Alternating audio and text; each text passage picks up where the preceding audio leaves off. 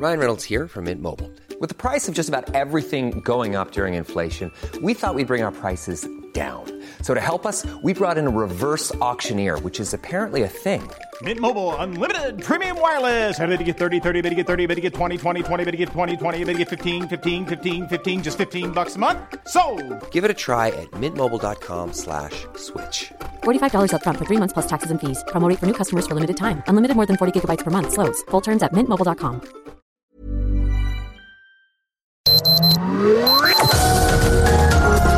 Heraldo Media Group presenta Sergio Sarmiento y Lupita Juárez. Información veraz y oportuna con un toque personal y humano.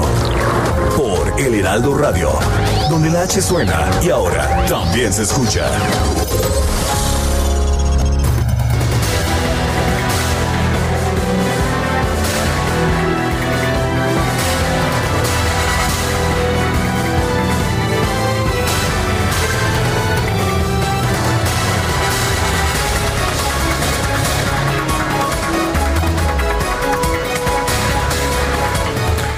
Vamos a poner orden en los puertos y vamos a combatir la corrupción como lo estamos haciendo en aduanas, en migración, como se está haciendo en todo el gobierno. Cero corrupción, cero impunidad.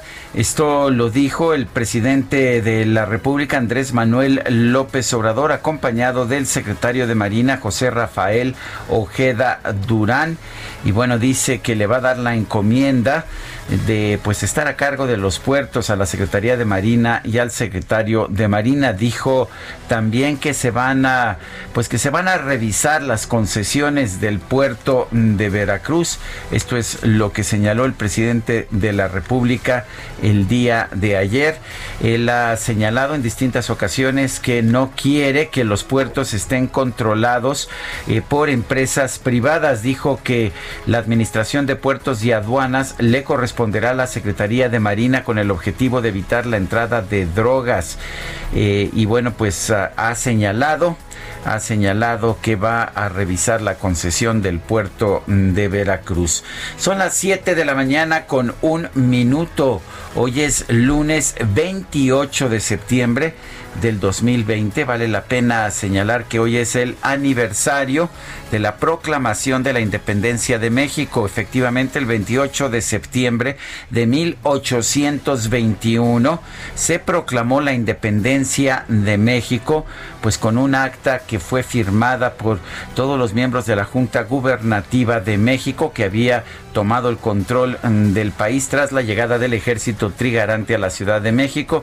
Si fuéramos un país normal, no sé, como Estados Unidos, como Canadá, como cualquier otro país, hoy estaríamos festejando la independencia de México. No lo hacemos porque la fuerza detrás de esta proclamación de la independencia era Agustín de Iturbide, que es persona non grata en el ideario de los próceres nacionales.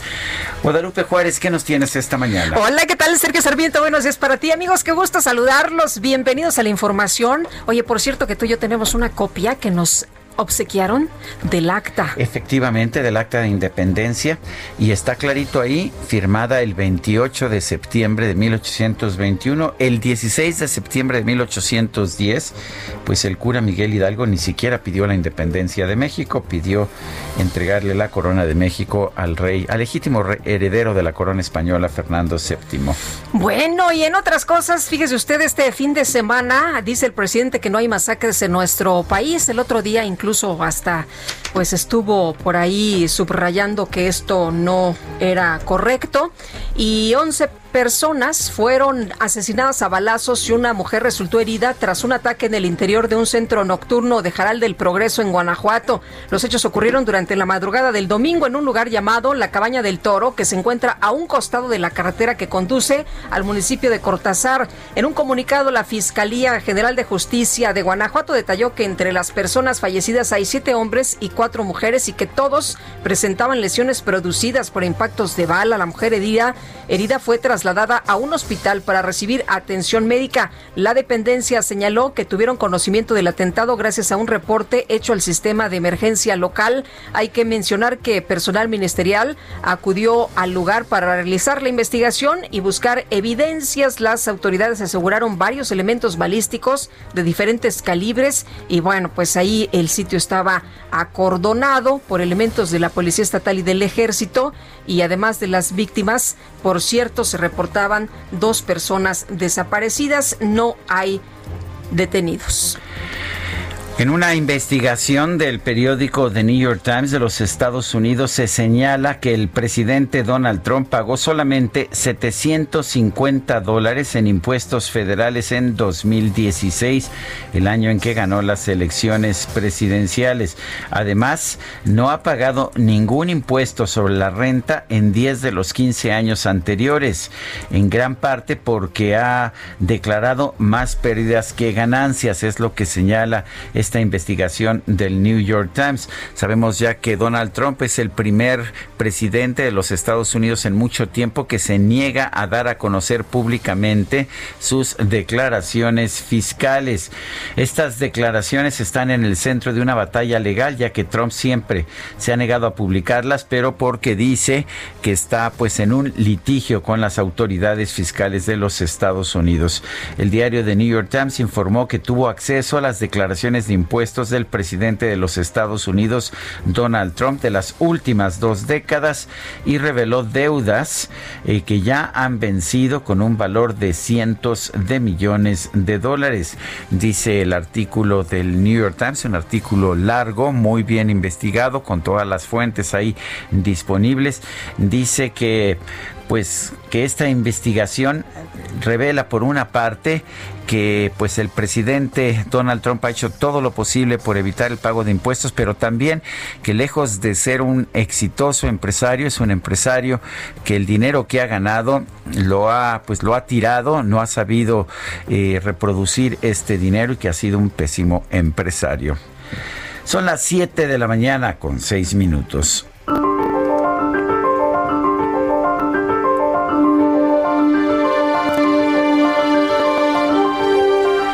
Los conservadores simplemente no soportan escuchar todos los días la voz de López Obrador.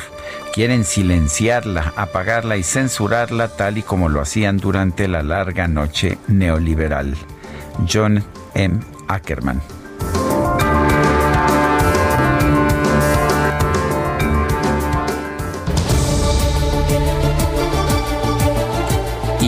Las preguntas, nos gusta hacer preguntas, usted lo sabe, a mucha gente de nuestro público le gusta responder. Este viernes pasado preguntamos, ¿deben los editorialistas abstenerse de criticar al gobierno? Nos dijeron que sí, 2.1% de quienes respondieron que no. 97.2%, no sabemos 0.6%. Recibimos 25.038 votos y 25.000, más de 25.000. Y bueno, esta mañana ya muy temprano en la mañana coloqué la siguiente pregunta en mi cuenta personal de Twitter arroba Sergio Sarmiento. ¿Debe regresar el control de la energía y de los puertos a manos del gobierno?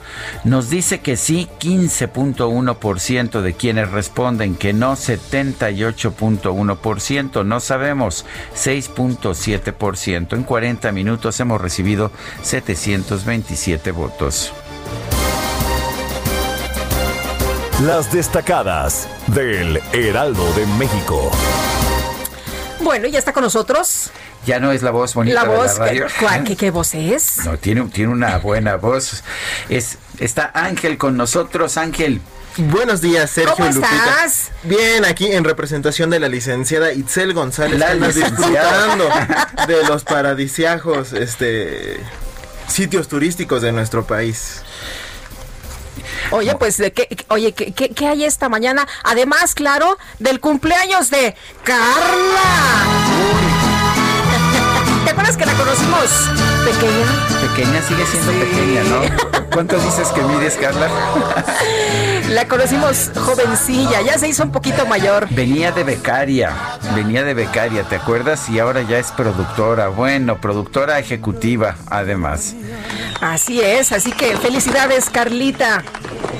Que cumplas muchos más, que sea un gran año para ti. Claro que sí, felicidades a nuestra líder de equipo.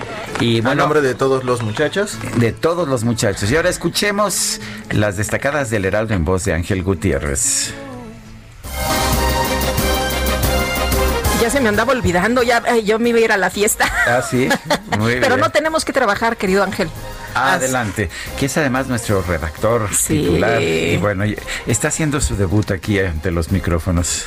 Así es, muchas gracias. A ver qué tal nos va. Empezamos con País. Caso Ayotzinapa. Amplían búsqueda a 200 kilómetros. El equipo especializado en dos años reportó la exhumación de 240 restos en proceso de identificación. Ciudad de México. Dignifica espacios de convivencia. Sheinbaum inaugura el Deportivo El Vivero, cuenta con pilares y canchas de gran formato. Estados. Percibe estancamiento en Chihuahua. Consejero independiente de Pemex dice que el Estado debe salir de la mediocridad administrativa. En Orbe. Impone condiciones. El presidente Trump exige a Joe, a Joe Biden que se haga antidoping antes y después del primer debate. Mercados, la banca sin la obligación para hacer reestructura. El programa del gobierno federal es voluntario, no obligatorio, asegura el líder de los banqueros.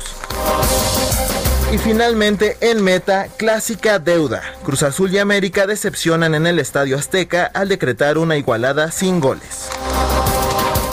Hasta aquí las destacadas del Heraldo. Muchas gracias. Gracias a Ángel Gutiérrez. Oye, y mientras tú estabas dando las destacadas del Heraldo, ¿quién redactó el resumen? Este, yo también, yo también lo, hice. Me apuré más para llegar a tiempo. Bueno, muchas gracias. Anda de todo, como aquel que, ¿te, acuerdas? Eh, la persona que eh, salía en una película de Pedro Infante? Que hacía de todo un poquito. ¿Ah, sí? Sí, anda, como este señor, ¿no? ¿Se acuerdan del personaje este? Que la hacía de, de fontanero, de electricista, de todo un poco, ya sabes, aquí Ángel Gutiérrez. Muchas gracias, Ángel. Y nosotros, mi querido Sergio, vamos a darle a la información con un resumen. 7 de la mañana con 11 minutos, lunes 28 de septiembre del 2020. Hoy es el aniversario número 199. El año que viene será el, el, bicentenario, el aniversario 199 de la proclamación de la independencia de México. Si fuéramos pues un país como, como los otros países del mundo, como Estados Unidos, estaríamos festejando hoy con cohetes y tronidos y fiestas la independencia de México. Pero vamos al resumen de la información. La Secretaría de Salud informó que Campeche se convirtió en el primer estado del país en pasar al color verde del semáforo de riesgo epidemiológico por el COVID-19. Otras 15 entidades se encuentran en color naranja y 16 en amarillo. Ahora que un estado entra a semáforo verde, eh, tenemos un protocolo con la Secretaría de Salud para hacerlo con todo cuidado, para analizar las condiciones locales. Esta es una decisión que toma eh, cada entidad federativa. La Secretaría de Salud levanta, por decirlo de alguna manera, eh, las restricciones sanitarias, pero cada entidad federativa toma la decisión de en qué momento y cómo regresar a clases. Bueno, es la voz del secretario de Educación Pública, Esteban Moctezuma, indicó que junto con la Secretaría de Salud van a establecer un protocolo de regreso a clases en Campeche. Fíjese usted, esto es importante, van a establecer el protocolo, pero aquí está el punto, la decisión de volver a las aulas será del gobierno estatal.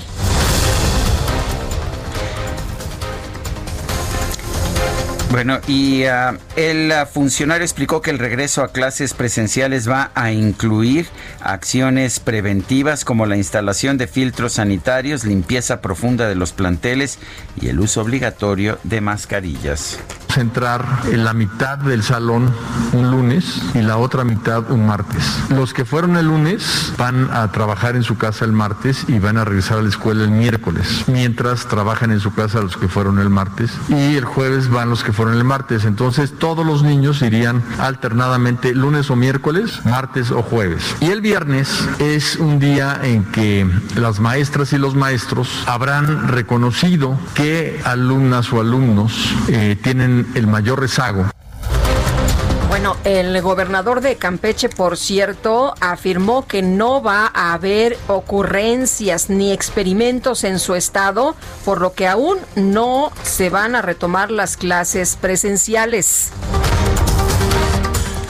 Por su parte, el subsecretario de Prevención y Promoción de la Salud, Hugo López Gatel, recomendó a Campeche actuar con prudencia y esperar para volver a las aulas considero que es más prudente esperar, en el sentido de que quisiéramos ya reactivar las distintas movimientos que existen en la sociedad, las distintas ocupaciones. Desde luego quisiéramos que los escolares, eh, hombres y mujeres, pero particularmente los eh, jóvenes escolares, los del nivel básico, regresaran a las escuelas, pero hay que ponderar el riesgo que eso puede implicar contra el beneficio el director general de epidemiología, José Luis Salomía, reportó que en esta semana México no presenta cambio en el registro de casos estimados de COVID-19. Hay 10% menos pacientes recuperados y 45% menos muertos. El reporte diario de la Secretaría de Salud señala que en México ya hay 730.317 contagios de coronavirus y 76.430 decesos. El gobierno de la Ciudad de México informó que para esta semana 17 colonias salieron de la lista de zonas con alta propagación del coronavirus, pero otras 17 entraron, por lo que las acciones de atención prioritarias se mantendrán en 158 colonias. El gobierno capitalino recibió el certificado Turismo Seguro por parte del Consejo Mundial de Viajes y Turismos, así como el sello Safe Travels y el timbre de seguridad turística Ciudad de México 2020, como garantía del cumplimiento de los protocolos sanitarios ante la pandemia de coronavirus. El Ministerio de Salud de España pidió a las autoridades de Madrid aplicar medidas más estrictas para reducir la movilidad de la población a fin de frenar el aumento de contagios de COVID-19.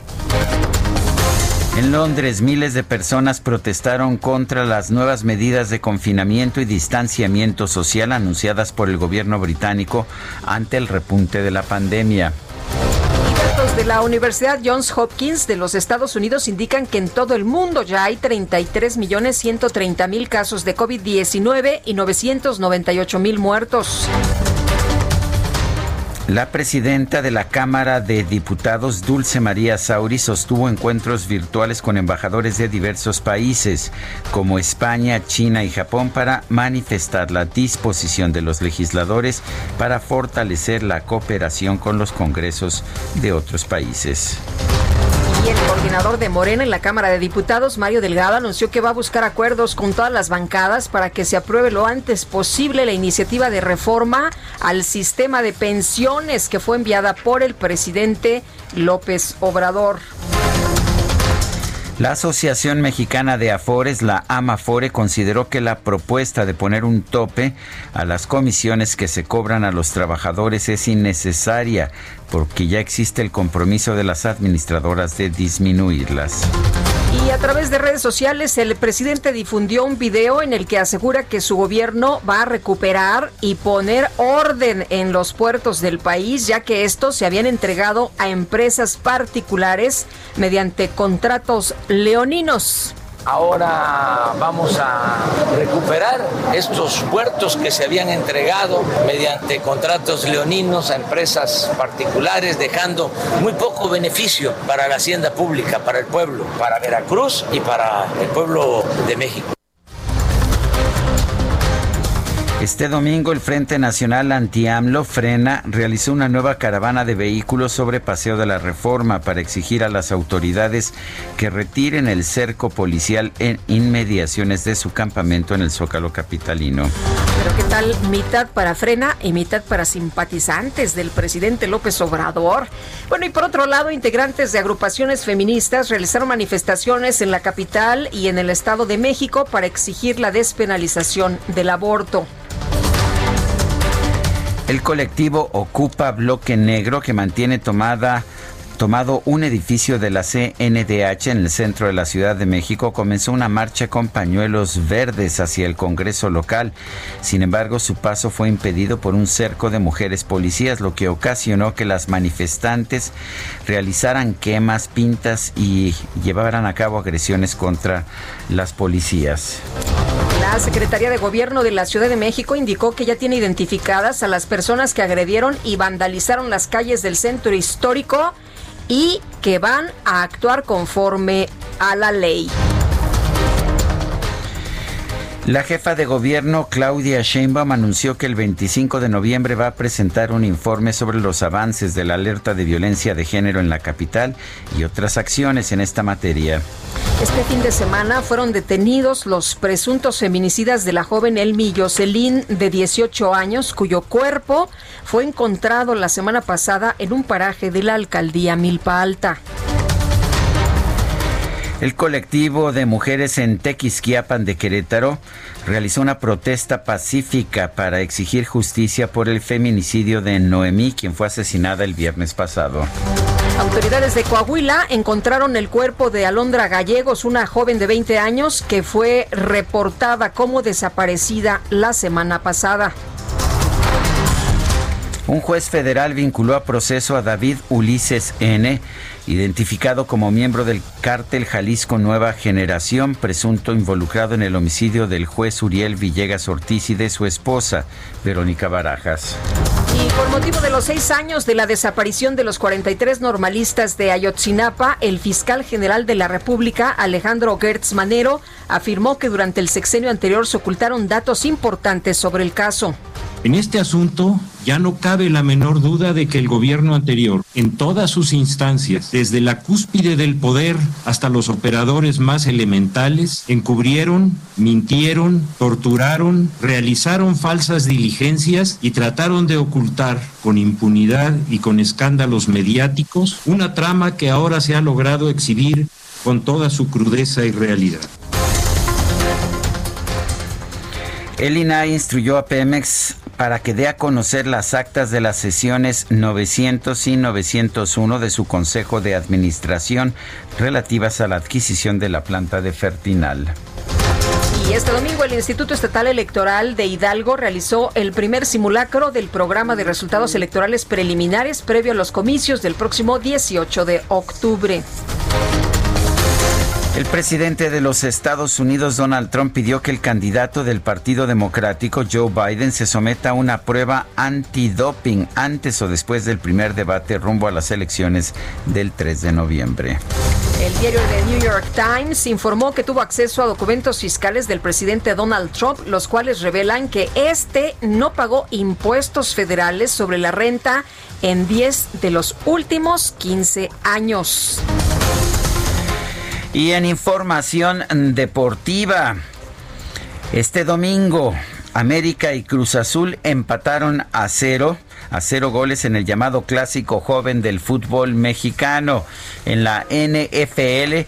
Bueno, pues pierde, pierden los Cowboys de Dallas en los últimos, en los últimos momentos. También eh, se levantan triunfadores los empacadores de Green Bay, sí, efectivamente y los Osos de Chicago. Bueno, entre muchos otros, entre muchos otros resultados. Son las 7 de la mañana con 22 minutos.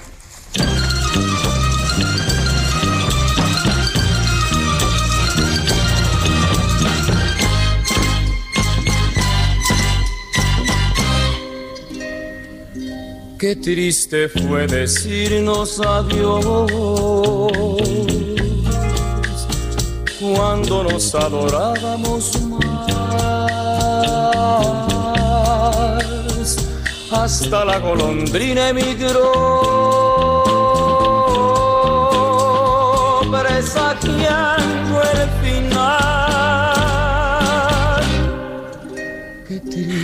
Pues falleció hace, hace un año, el 28 de septiembre del 2019. José, José, uno de los grandes de la música romántica de nuestro país. Y bueno, pues ¿te parece que lo escuchemos el día de hoy? Me encanta la idea, Sergio, de escuchar a este grande, al príncipe de la canción. Empezamos con el triste, uno de sus primeros grandes éxitos, y es, si no mal recuerdo, de Roberto Cantoral. Sí.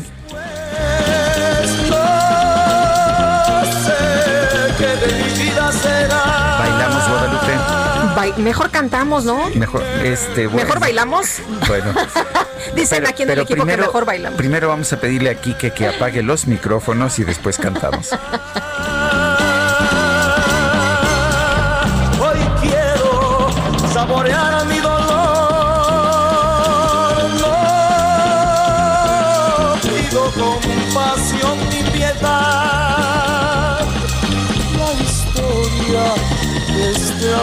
se escribió para la eternidad. Máteme ese recuerdo de ese amargo amor. Qué triste. Todos dicen que soy.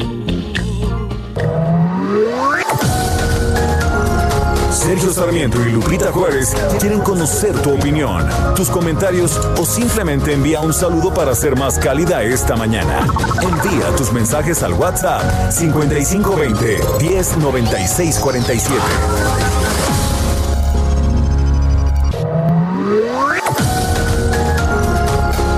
Continuamos con Sergio Sarmiento y Lupita Juárez por El Heraldo Radio.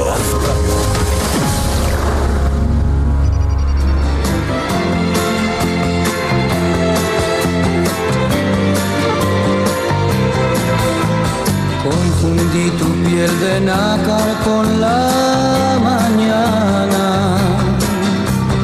Confundí tus ojos verdes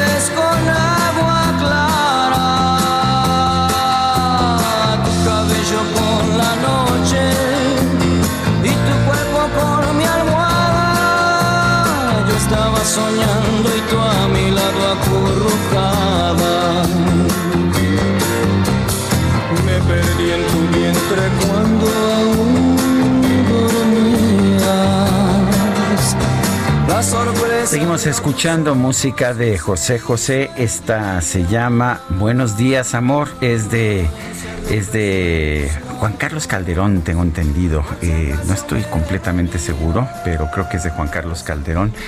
Eh, la verdad es que él no componía, José José no componía, pero tomaba canciones de distintos autores y les daba una vida tan especial que mucha gente piensa, pues son de José José, ¿no? Como esta, Buenos días. Las hizo amor. suyas, las hizo Sin suyas. duda.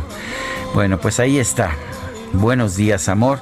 Y ya sabes, pedía yo alguna y me dice, no, ya no se puede, ya, ya hay una larga lista de peticiones. ¿Cómo ves, Guadalupe? Ay, pues así ocurre, mi querido Sergio. Aquí ya parece fiesta, ya parece, pues, eh, ya sabes, eh, ya se organizaron, no sé cómo, cómo le hicieron, pero aquí ya está todo, ¿eh? Sí, ya dispuesto para festejar Es la la fiesta, de de Carlita, Carlita. sí, Bueno. con José José, mira nada más Oye, y nada ¿cuántos menos. años cumple Carlita? Yo sé que Está llegó muy está jovencita, sí, pero Ujú. bueno. Sí, es de Juan Carlos Calderón. Sí, es de Juan Carlos Calderón. Perfecto. Bueno, vamos a, con mensajes de nuestro público, Guadalupe. Fíjate que nos eh, dice Salvador Luna, quien le mandamos un abrazo también. Buen día y buena semana para todos, familia del Heraldo de México. Ah, qué bonito. Muchas gracias, Salvador. Un abrazo también para ti. Y dice otra persona, hola, excelente inicio de semana, Sergio Lupita, que esta semana sea de lo mejor para ustedes y todo su equipo. Saludos de Tequisquiapan, soy Patricia, la de todos los días. Buena semana, exitoso cierre de mes. Ya nos acabamos este mes, ¿verdad? Casi. Ya y casi, le falta sí, ya es- poquitillo. Ya es, 28, sí. Ay, qué cosa. El gobierno siempre ha mostrado un pésimo sentido de la administración de empresas. Es muy fácil malgastar el dinero ajeno. Rodolfo Contreras desde Querétaro. Y Amy Shehoa, no importa que se derramen ríos de tinta lavando a López, ello no altera la trágica realidad que ha creado. Me encantó el sarcasmo, querido Sergio. Sa- Sergio, saludos cariñosos. Se refiere, yo creo que a mi columna periodística, que sí, pues es un poquito de sarcasmo, pero así es. Se quejaba el presidente de que, de que los columnistas hablaban mal de él, pues yo le dediqué una columna con todas las loas que merece el señor presidente. Bueno, eso es lo que le, agrada, ¿no? Eh, él destacaba algunos periódicos que decían, bueno, estos sí me gustan, estos no me gustan. En fin, pues me imagino que a ningún gobernante le gusta la crítica, pero la crítica justamente es para poner luz en las cosas que no se están haciendo bien y se reflexione y se hagan bien. Pero bueno, los casos globales de COVID-19 se elevaron a 33 millones 130 mil 914, mientras que las víctimas mortales llegan a 998 mil 145. Esto de acuerdo con las estadísticas de la Organización Mundial de la Salud. Y Gerardo Suárez, ¿qué tal? Muy buenos días, cuéntanos. Muy buenos días, Sergio Lupita. A casi nueve meses del primer deceso registrado en Wuhan, China, el mundo llegó al umbral de un millón de muertes confirmadas por COVID-19. Hasta el momento se han acumulado más de 998 mil decesos a raíz de la pandemia, por lo que en las próximas horas se llegará a un millón. Esto si se toma en cuenta que en promedio se confirman poco más de 5 mil fallecimientos diarios por coronavirus en el planeta, según datos de la Universidad Johns Hopkins y la, y la Organización Mundial de la Salud, la OMS. Del total de muertes por COVID, Estados Unidos concentra la mayoría con más de 204 mil, seguido de Brasil con 141 mil, India con 94 mil y México con más de 76 mil defunciones. Estos son los primeros cuatro lugares por decesos acumulados. A nueve meses de este primer de esta primera muerte por coronavirus, el mundo está en proceso de generar una vacuna contra este virus y al menos tres de los proyectos más avanzados se probarán en México a mediados del mes entrante, a mediados de octubre. En la Ciudad de México ya hay una estrategia para reclutar hasta 15 mil voluntarios que habiten en colonias de la mayor prevalencia de la enfermedad en las alcaldías Iztapalapa, Tlalpan y Xochimilco. Los participantes se contactarán a través de los kioscos de pruebas de COVID-19 que el gobierno ha instalado en esas colonias, que bueno, aún no se revelan, pero ya se sabe que estos ensayos se irán a las colonias con mayores contagios. El Instituto Nacional de Ciencias Médicas y Nutrición Salvador Subirán, el gobierno de la ciudad y tres compañías coordinan este plan para los ensayos de la vacuna en la capital. Y bueno, sobre estas pruebas eh, coincidirán en tiempos con la campaña de vacunación para prevenir la influenza, lo que representará un problema ya que no se deben aplicar las dos inmunizaciones al mismo tiempo en una persona. Para prevenirlo, el investigador del Instituto Nacional de Nutrición, Guillermo Ruiz Palacios, explicó que se buscará la manera de que se dejen pasar al menos dos semanas entre la aplicación de la prueba en desarrollo de COVID y la vacuna contra la influenza.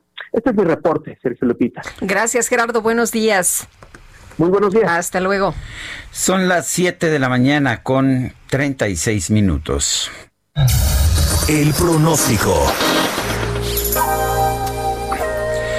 Y vamos con Patricia López, meteoróloga del Servicio Meteorológico Nacional de la Conagua. Hola, ¿qué tal? Buenos días, Sergio Lupita. Los saludos desde el Servicio Meteorológico Nacional de la Comisión Nacional del Agua para informarles el pronóstico del tiempo. Les comento que el intenso Frente Frío número 4 recorrerá el norte, noreste y oriente del territorio nacional, interaccionando con un canal de baja presión. Estos sistemas ocasionarán lluvias puntuales intensas en Tamaulipas, San Luis Potosí, Hidalgo, Puebla, Veracruz y Oaxaca. Lluvias puntuales muy fuertes en Guanajuato, Querétaro, Guerrero y Chiapas, así como lluvias fuertes en Nuevo León, en el Estado de México, Morelos, Tlaxcala y Tabasco. Todas estas lluvias acompañadas de descargas eléctricas y posible caída de granizo. Además, es importante comentar que la masa de aire polar que impulsa al frente provocará marcados descensos de temperatura con heladas matutinas en zonas del norte, además Para la noche, el frente originará evento del norte con rachas de viento de 70 a 80 kilómetros por hora y oleaje de 1 a 3 metros en el litoral de Tamaulipas, extendiéndose gradualmente al norte y centro de Veracruz. Por otro lado, la onda tropical número 37 recorrerá el occidente del territorio nacional, generando lluvias fuertes en esa región. Aquí para la Ciudad de México se pronostica cielo medio nublado con incremento de nubosidad hacia la tarde y probabilidad de lluvias con intervalos de chubascos. Ese sería mi reporte. Bueno, pues muchas muchas gracias por esta por esta información, Patricia. Gracias, hasta luego. Bueno, y este domingo el primer ministro de Armenia dijo que Azerbaiyán le ha declarado una vez más la guerra a todos los armenios. Y vamos a platicar precisamente con Marwan Soto Antaki, escritor, analista internacional y experto en Medio Oriente, sobre lo que está ocurriendo. Marwan, ¿qué tal? Qué gusto saludarte. Muy buenos días. Buenos días, Sergio Lupita. Eh, a ver, es, es zona muy complicada. Dentro de lo complicado que es la región, este es uno de los enclaves complicados de lo complicado. ¿Por qué? El, eh, cuando nos estamos refiriendo a Armenia y Azerbaiyán, pensamos ahora primero en Armenia, tenemos que pensar en dos, en un Armenia histórico y el, y el Armenia moderno, que al final eventualmente se van a combinar. ¿Qué es lo que estamos viendo en este momento? Estamos viendo las reminiscencias no solo de la Guerra Fría, sino de una mala conformación en una zona en Eurasia, donde al final estamos refiriéndonos a un estado, a una, a una serie de estados, que se declaran independientes tras la caída de la Unión Soviética en 1991 y que al final su propia geografía nos puede dar aviso de los lugares de conflicto a los que nos podemos enfrentar. porque ahora nos estamos preocupando o porque ahora en las noticias se está hablando de unos países que al parecer muy poca gente conocía por las posibilidades de escalada que puede tener un conflicto? en el que no solamente estaríamos hablando de Armenia y de Azerbaiyán, sino también de los países que los rodean, porque al final, por ejemplo, cuando pensamos en Armenia estamos hablando de un país que tiene frontera con Turquía, con Irán, con Georgia, eh, y que al final también representan una serie de alianzas internas que nos pueden poner un poco más en, eh, en nuestra fragilidad. Ver el conflicto estos, de estos dos países es alrededor de un tercer país, un estado de facto, que es la República de Artsaj, que es la, la República de o sea, Nogorno-Karabaj, el, el, territorio es el territorio de Nogorno-Karabaj, que es un estado chiquito en medio de los dos países. Es un espacio de disputa tanto entre Azerbaiyán como entre Armenia desde el final de la década de los 80, en esta reminiscencia del, fin de la Guerra Fría y de la, y la caída de la Unión Soviética. Es un territorio habitado en su mayoría por armenios. Es hoy reconocido internacionalmente como parte del uh, territorio de Azerbaiyán, pero la mayoría de la gente es armenia, se habla armenia, la religión son católicos armenios, y que al mismo tiempo nos traen a recuento uno de los grandes conflictos de los que tú, Sergio, sabes muy bien mi relación con él, que es el genocidio armenio de principios del siglo XX. Cuando el Imperio Otomano empieza a masacrar a la comunidad armenia de la región, y parte de estos armenios que estaban huyendo del genocidio otomano llegan al territorio de Nagorno-Karabaj y conforman gran parte de su población. Eh, al final, ¿qué es lo que está pasando para lo que estamos viendo hoy? Es una serie de conflictos que quizá tuvieron su punto más álgido en 2016. En 2016 ya tuvimos una cosa parecida, hubo menos muertos, y que al mismo tiempo traían de vuelta la resaca de una, ahora sí, guerra directa de 1992 a 94, si mal no recuerdo. Murieron 25 mil personas dentro de conflagraciones entre Azerbaiyán y, eh, y Armenia, que al final no han podido dar solución a este territorio de facto que se encuentra en, la región de Nagorno-Karabaj. El conflicto originalmente de los 90 fue mediado por parte de, de Rusia, más o menos se llegan a ciertas tranquilidades que hoy reviven no solamente porque no se ha resuelto el problema, no se resolvió el problema desde su anexión a la Unión Soviética en 1918, no se resolvió con la caída de la Unión Soviética, no se resolvió en 1994. Y hoy se enfrenta a un contexto que lo hace mucho más complicado, porque vamos a resultar que no estamos hablando ni de Armenia, ni de Azerbaiyán, sino de Turquía y de Irán. ¿Por qué? Eh, de vuelta, como parte de la herencia del siglo XX, Turquía es un país que apoya a Azerbaiyán, evidentemente no va a apoyar a Armenia después de ser responsable de un genocidio que ni siquiera ellos mismos reconocen.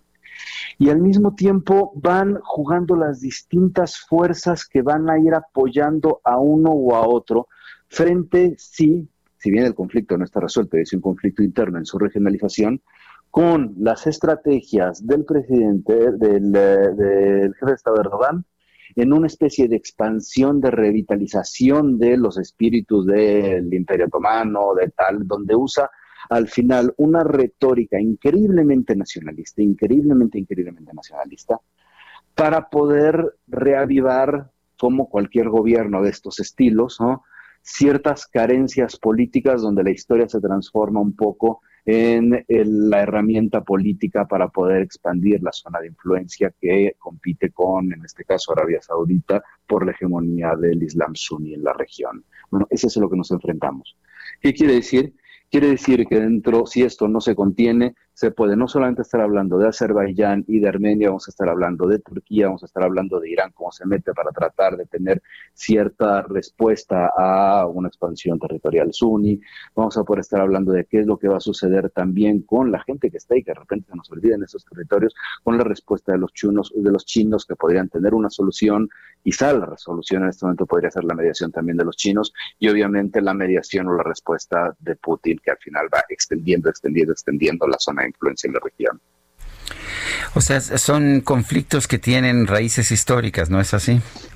Son conflictos que tienen raíces históricas, con una historia muy, muy vieja, con una historia además con muchísima tragedia, donde no se puede disociar, evidentemente, cuando estamos pensando en armenios y en turcos, el genocidio en contra de la población armenia, donde entonces a partir de ese tipo de resacas se reaviven, sí, ciertas, eh, ciertos espíritus y ciertos humores eh, locales, donde al final también hay una cosa que es gravísima, que estamos hablando del siglo XXI, porque estamos hablando del siglo XXI de que seguimos recurriendo para poder hacer cierto tipo de de disfuncionalidades políticas a los grandes nacionalismos, el chauvinismo y en el contexto quizás sea más importante para poder entender qué es lo que está sucediendo en, en Nagorno-Karabaj no es solamente la disputa política de un territorio que se ha tratado de declarar independiente, que ha sido anexado a Azerbaiyán, que ha querido pasarse al lado de Armenia, es decir, las tres posibilidades se han planteado en el siglo XX, sino en la que al final lo que cobija a lo grande todo esto sí es el apoyo que tiene Turquía sobre Azerbaiyán para tratar de extender la región, eh, los brazos de disputa por la hegemonía del Islam suní que compite con Arabia Saudita. Es decir, es como si no lográramos salir de la resaca de, las peores cosas de Medio Oriente que se van extendiendo en una zona que ya no es Medio Oriente. O sea, Nagorno-Karabaj ya no lo podemos tomar en cuenta como, Medio Oriente, pero al final sí tiene un poco todas este tipo de, conflictos que, que, surgen de ahí. ¿Hasta qué punto pueden llegar? En la noche de ayer, de ellos, su noche, se empezó a dar, eh, a dar vista de ciertas fuerzas yihadistas sunis que estaban saliendo de Siria rumbo a Azerbaiyán. Es decir, ya estamos en la demencia absoluta, ¿no? Porque estamos de vuelta viendo como un conflicto pequeño que ha sido imposible resolver por la injerencia de montones y por la incapacidad de reconocimiento histórico. Eso también quizá habría sido distinto si, Turquía hubiera reconocido en algún momento el genocidio armenio. Eh, al final van resucitando dentro de un apego al siglo XX, donde el papel de Erdogan, en este caso en particular, es quizá muy, muy preocupante por su capacidad de expansión. Entonces estaremos hablando quizá dentro de unos días, y esto se, más o menos se puede tranquilizar, entre las negociaciones entre Turquía, entre Rusia, y veremos cuál es la participación de China, que se nos olvidaron ya los armenios, de nuevo. Bueno, Maruán Soto Antaki, siempre es un gusto conversar contigo. Gracias. Querido Sergio Lupita, muy buenos días. Hasta luego, muy buenos días. Son las 7 de la mañana con 47 minutos. El INEGI dio a conocer hoy información sobre la balanza comercial de mercancías de México.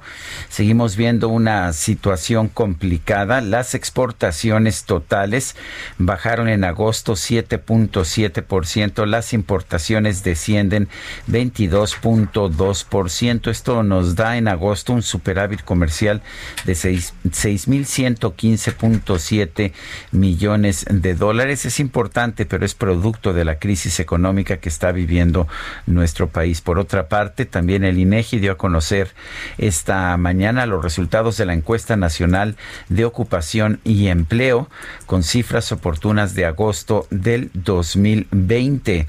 Y bueno, pues uh, lo que nos dice es que la tasa de desocupación, nos dice esto entre muchas otras cosas, fue de 5.2% en agosto del 2020 contra 5.4% en julio, una ligera mejoría en la tasa de desocupación abierta. Son las 7 de la mañana con 48 minutos. Este es el momento de decidirte con Scotiabank.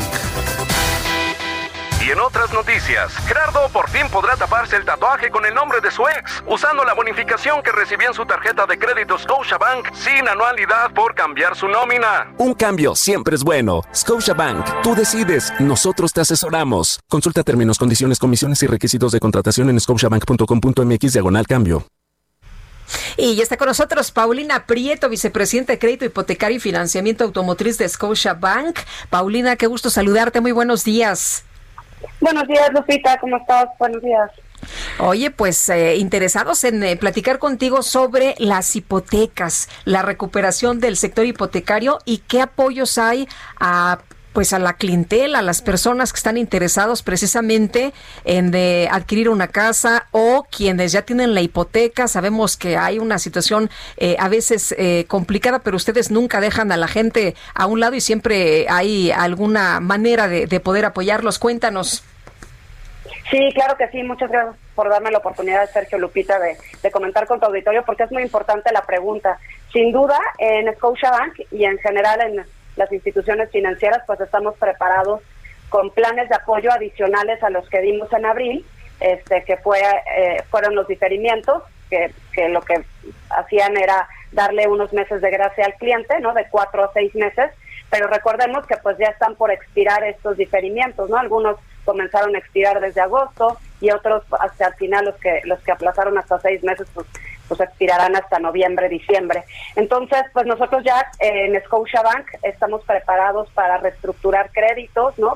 Hay, hay diferentes planes de, apoyo, yo creo que no hay uno que se adapte necesariamente a todas las necesidades y en Scotiabank como siempre también para los planes de apoyo nos adecuamos a las necesidades de nuestros clientes hay quitas hay reestructuras hay meses de gracia en fin hay diferentes planes de apoyo y es muy muy importante que los clientes se acerquen a las instituciones financieras y no dejen como que pase, ¿no? De decir, híjole, ya no ya no tengo cómo cómo hacerle para pagar mi hipoteca y por miedo a no este comunicarse con la institución financiera, de verdad en Scotiabank estamos abiertos para recibir este pues para recibir sus llamadas y poderlos atender de la mejor forma. Mucha gente se está acercando, hay mucha gente que quiere reestructurar estas hipotecas. Mira, Sergio, ahorita todavía no hemos visto un volumen este, preponderantemente incremental, pero lo que sí es, y la verdad es que con, con, buenos ojos estamos viendo todos los clientes que pidieron diferimiento y expiraron, se están comportando bien.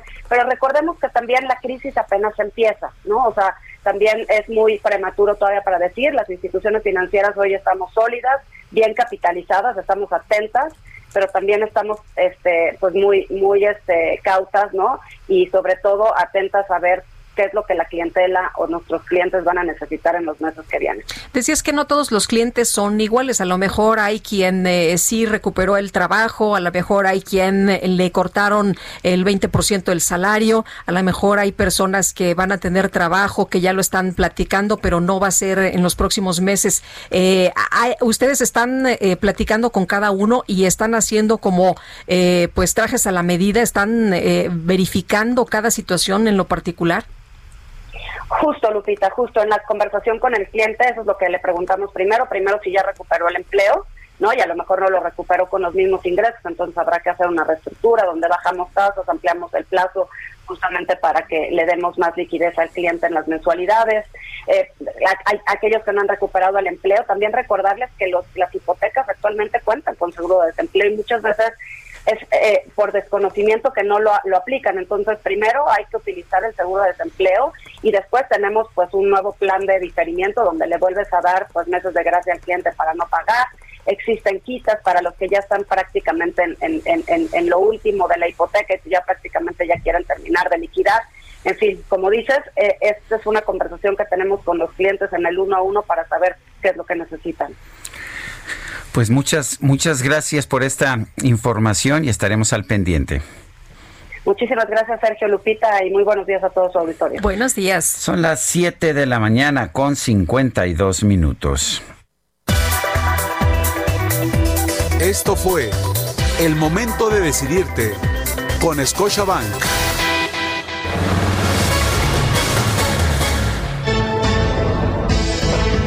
Esta noche, Nechos. Pues esta noche en Hechos quizás, pero esta tarde en el Heraldo Radio. Yo quiero darle la bienvenida a un viejo amigo, sí, viejo amigo, nos conocemos desde 1993, Javier Alatorre. Hoy se incorpora a partir de este lunes de las 12 a las 13 horas todos los días en el Heraldo Radio. Javier Alatorre, acompañado por también pues dos, dos amigos entrañables, Ana María Lomelí y Miguel Aquino. Pues van a estar en el 98.5 de FM y la 1380 AM en el Valle de México con la cobertura radiofónica más grande e importante del país. Javier Alatorre, a partir de hoy, a, part ah, no, a partir del primero de octubre. Efectivamente, Ah, a perdón, partir del primero de octubre, Javier Me la a nuestro querido, nuestro querido compañero con eh, grandes, grandes amigos y compañeros, Ana María Lomelí, Miguel Aquino. Oye, qué bien, qué bien, seguimos eh, recibiendo pues eh, grandes comunicadores. y Como, como dicen por ahí, se echaron un gran fichaje. Sí, sí, sí. un buen fichaje, Así realmente. es. Qué gusto, qué a ver, gusto. yo le recomiendo además eh, escuchar a Javier tiene muy buen sentido del humor, tiene una cercanía muy importante. Los reportajes de Ana María Lomelí, bueno, son famosos, son estos reportajes que nos acercan a la gente del pueblo. En fin, a partir de este primero de octubre a las 12 del mediodía. Son las 7 de la mañana con 54 minutos. Nosotros continuamos aquí, Guadalupe Juárez y Sergio Sarmiento, en el Heraldo Radio de las 7 a las 10 de la mañana.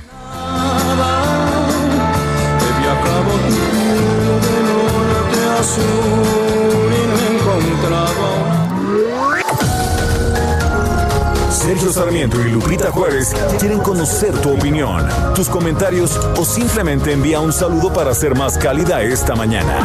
Envía tus mensajes al WhatsApp 5520 109647.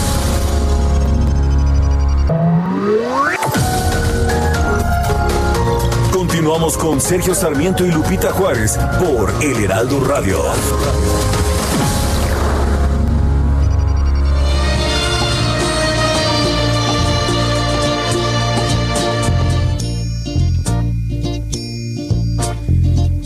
Mi niña es quien pone una esperanza con su amor en cada día. Quien con solo una sonrisa me devuelve la ilusión y la alegría. Mi niña canta José José.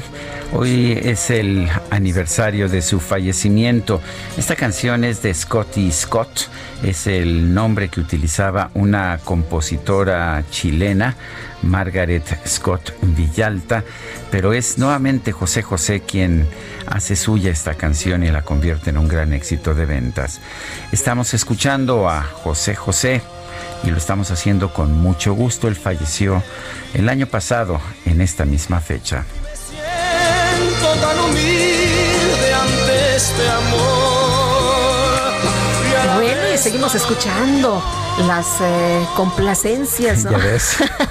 Es- Esta la pidió La Cali, la Cali ah, Muy bien, muy bien. Bueno, eh, fíjate que el presidente López Obrador eh, dijo que se deben de preparar los conservadores, ¿no? Les advirtió que se preparen los conservadores, que se preparen nuestros opositores porque no vamos a dar tregua ni un paso atrás, ni siquiera para tomar impulso. Y bueno, hay gente que dice que pues ya es presidente, lo puse en esta frase en mi cuenta de Twitter y dicen que si es presidente pues que se dedique a gobernar y otra persona dice, ¿y dónde está el llamado al amor y a la fraternidad? Eh, también Daniel García comenta, la campaña y la propaganda continuarán, gobernar, enfrentar los problemas, eso sí, puede esperar. Y nos dice una persona del público, buen inicio de semana, coincido en que a Iturbide hay que redimensionarlo, pero sospecho que era una fichita. Las crónicas señalan que tuvo que ver con el envenenamiento de Juan O'Donoghue, quien no pudo regresar a España por ser considerado traidor y al buscar participar en política fue eliminado. Gracias y saludos Ariel Bau. Pues seguramente sí fue una fichita como muchos políticos, lo que no tiene mucho sentido es pretender que no logró la independencia de México, porque efectivamente fue el personaje que logró la independencia de México. Y hoy, 28 de septiembre, se cumplen 199 años de que la Junta Gubernativa de México firmó el acta de independencia pues que nos hizo formalmente independientes, sí, el 28 de septiembre de 1821. Y tenemos información de Daniel Magaña desde la Glorieta de ¿Qué tal, eh, Lupita Sergio? Muy buenos días. Efectivamente tenemos información y es que fíjate que hay que pues, tomarlo en cuenta. El día de hoy se prevén varias manifestaciones de colectivos feministas. En los últimos días han sido intensos en cuanto a, los, a las protestas de estos grupos feministas. Debido a esto, se han colocado estos tapiales de acero en torno a la estación de insurgentes del Metrobús, así que pues un aviso a tiempo, hay que pues salir con tiempo porque pues tendrán que caminar pues a partir de la calle o de la estación Hamburgo o bien de la estación Durango, ya que permanecerá cerrada a lo largo de todo este día. Estas marchas, bueno, pues esperan a partir de las dos de la tarde, también en la zona de la avenida Paseo de la Reforma, y algunos edificios pues tienen también estos tapiales de madera para evitar que sean vandalizados y en cuanto a la pues campamento de frena, fíjate que se un poco para liberar la avenida Juárez para las personas que se trasladan únicamente encontrarán este pues grupo de personas a partir de Juárez hasta Hidalgo sobre la avenida Paseo de la Reforma, así que continúa cerrada y bueno, de entorno también en varias calles en, el centro histórico también ya cerradas para las movilizaciones de este día. El, el reporte, muy buen día. Muchas gracias, Daniel. Continuamos atentos. Y vamos con Augusto Atempa, que está en el Zócalo Capitalino. Así es, Sergio Lupita, pues yo me encuentro en este punto y como bien comentaba mi compañero Daniel Magaña, en este punto ya también se colocaron algunos tapiales y se cerró la calle peatonal que es la de Madero, está cerrada al público y también se encuentran cerradas algunas otras calles hacia el paso vehicular, como podría ser 20 de noviembre o como podría ser José María Pino Suárez. Hay que, hay que recordar que se mantiene el campamento de frena frente al Zócalo Capitalino, están ocupando media plaza de la Constitución, por lo que ya hay elementos de la Secretaría de Seguridad Ciudadana. Se colocaron también, eh, se reforzaron las vallas frente al Palacio Nacional, se colocó una valla de tres dimensiones, además de una valla metálica color gris bastante reforzada para evitar que la gente, la gente pueda brincar hacia eh, la fachada y pueda realizar algunos, algunas pintas. Es la información que yo les tengo. Seguimos aquí en el Zócalo Capitalino. Muy bien, muchas gracias, Augusto. Muy buen día. Y tenemos información de Gerardo Galicia que anda por allá en la zona poniente. ¿Qué pasa, Gerardo? Cuéntanos.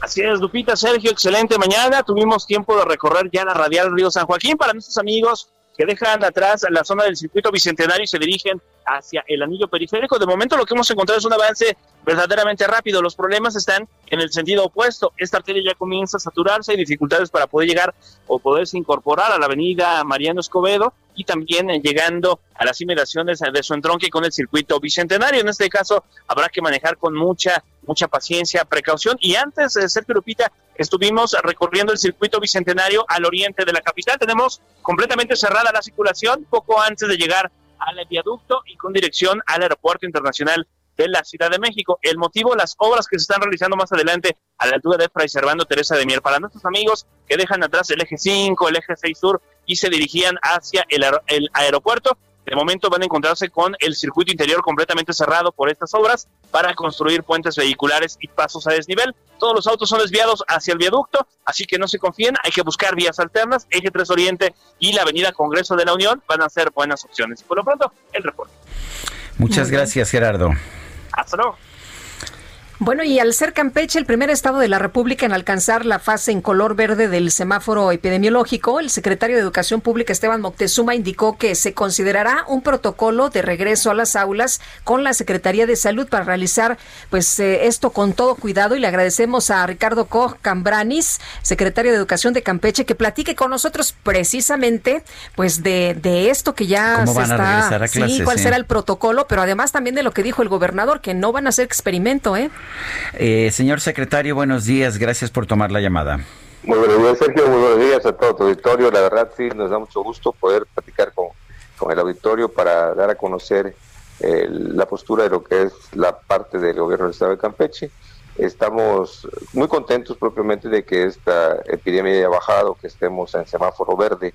Ha sido un trabajo conjunto de todo el gobierno del Estado, encabezado por el licenciado Carlos Miguel Aiza González, todo el gabinete, la Secretaría de Salud, el trabajo que se ha venido realizando directamente por parte de ellos ha sido muy importante y desde luego la responsabilidad de la sociedad para poder ir llevando a cabo todos los protocolos, todos los pasos del protocolo para que se pueda llegar a este semáforo. En el caso específicamente de las escuelas, hemos estado trabajando con los supervisores, con los directores, se han entregado los libros de texto, hemos recibido mucha inquietud por parte de los padres de familia, porque pues esto en realidad, aunque estemos en semáforo verde, eh, la pandemia aún no termina, ¿no? Tenemos todavía algunos contagios muy bajos, pero ya los tenemos, ¿no? Entonces se está haciendo un análisis profundo con la Secretaría de Salud, eh, pró- próximamente ya se anunció la visita del secretario de Educación Esteban Moctezuma a Campeche para que podamos analizar realmente cuándo se podría regresar a clases. Los protocolos los tenemos muy claros cómo se regresaría, pero la situación sería es de que tengamos la seguridad de que nuestros alumnos y nuestros maestros y toda la plantilla de personal como son el personal de apoyo de intendencia no vayan a tener un contagio y nos vaya a suceder como en otros países de que se esté reaperturando y posteriormente por algún caso de contagio tengamos que cerrar y regresar nuevamente al aislamiento voluntario, a situaciones en las cuales eh, creo que repercutiría más en los estudiantes de que eh, se sientan con esa, esa situación de peligro de regresar y, y luego no, no tener la plena seguridad. Por eso es que se está trabajando desde el Estado de Campeche para que podamos tener esa plena seguridad para nuestros estudiantes y nuestros maestros, para que sea un regreso, regreso seguro y entonces poder trabajar como debe de ser. Eh, señor secretario, ¿está funcionando el sistema a distancia? ¿Están realmente aprendiendo los niños o estamos pretendiendo que se les está enseñando? No, estamos trabajando realmente en Campeche, hemos tenido la oportunidad, probablemente por la situación geográfica que, que nos marca, hemos tenido la oportunidad de que todos nuestros niños estén a distancia, hemos tenido un incremento en la matrícula, eh, hemos trabajado en los lugares más lejanos, llevando los cuadernillos, y esto ha sido un compromiso muy importante de los docentes campechanos, porque hasta ahí han llegado, eh, le han llamado de diferentes formas, un ejemplo, uno le llaman el, buzón escolar, llegan los maestros un día, dejan los cuadernillos en la comisaría ejidal, en la comisaría municipal, los padres de familia los van a buscar, dejan eh, algunas, en, lo que sería propiamente la puerta de la escuela, algunos anuncios que tienen que hacer, y a la siguiente semana regresan por los cuaderni- cuadernillos ya resueltos y dejan otros, ¿no?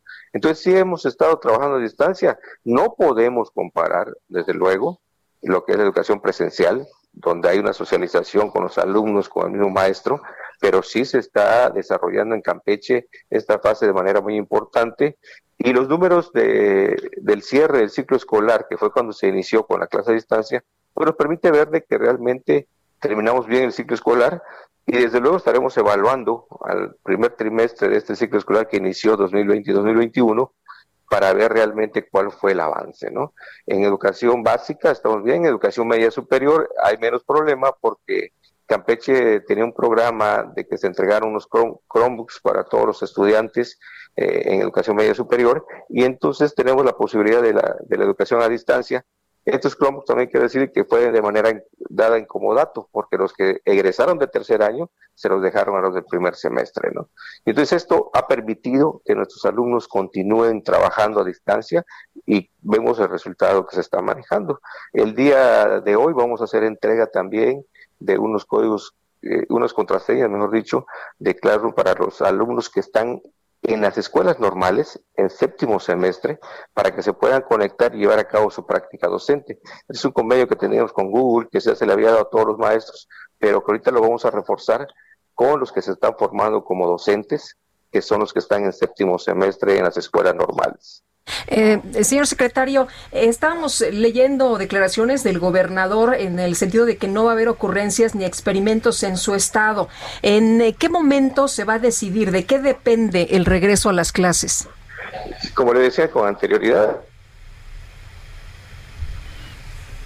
Sí. Sí. ¿Se nos cortó?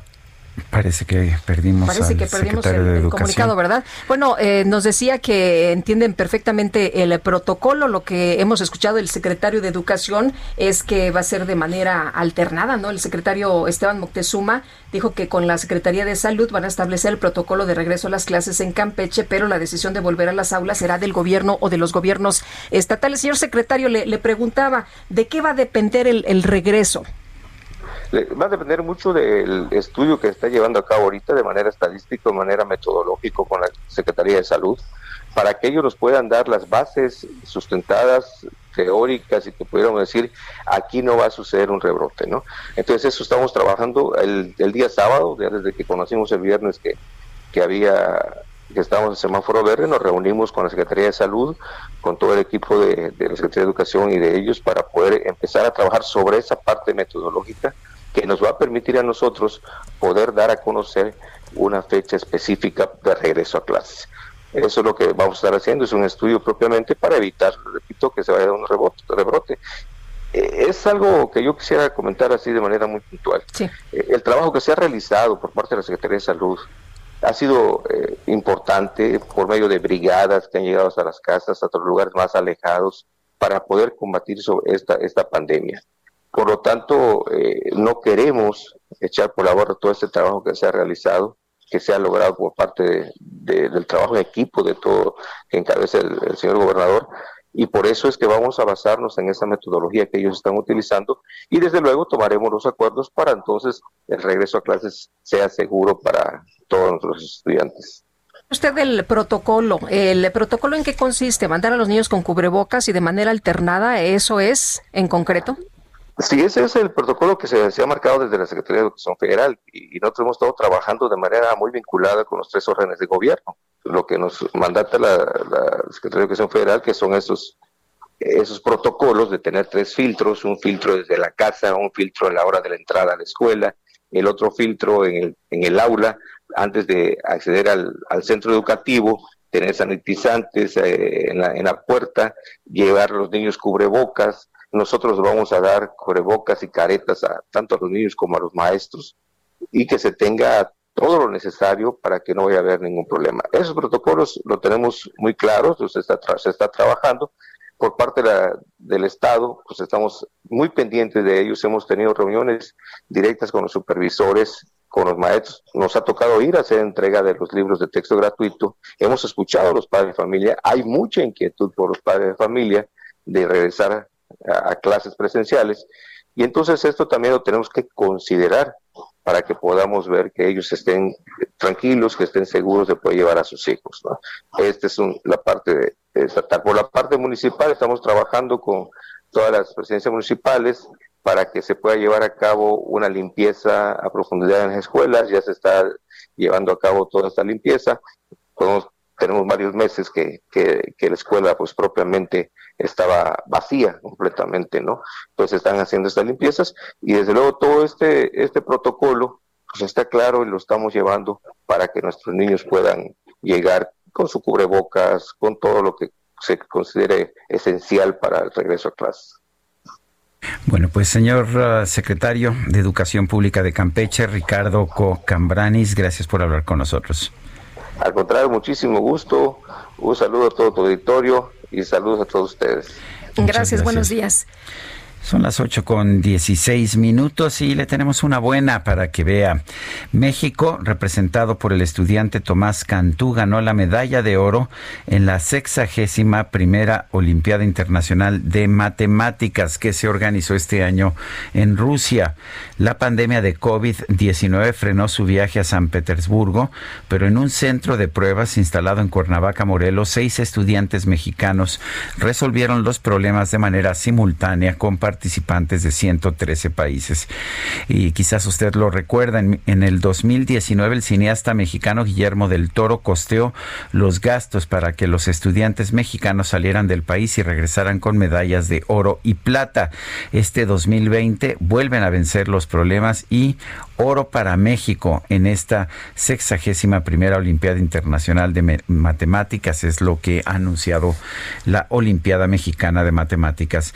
El mayor galardón de este certamen fue para Tomás Cantú, residente de la Ciudad de México, quien también participó el año pasado, becado por Guillermo del Toro.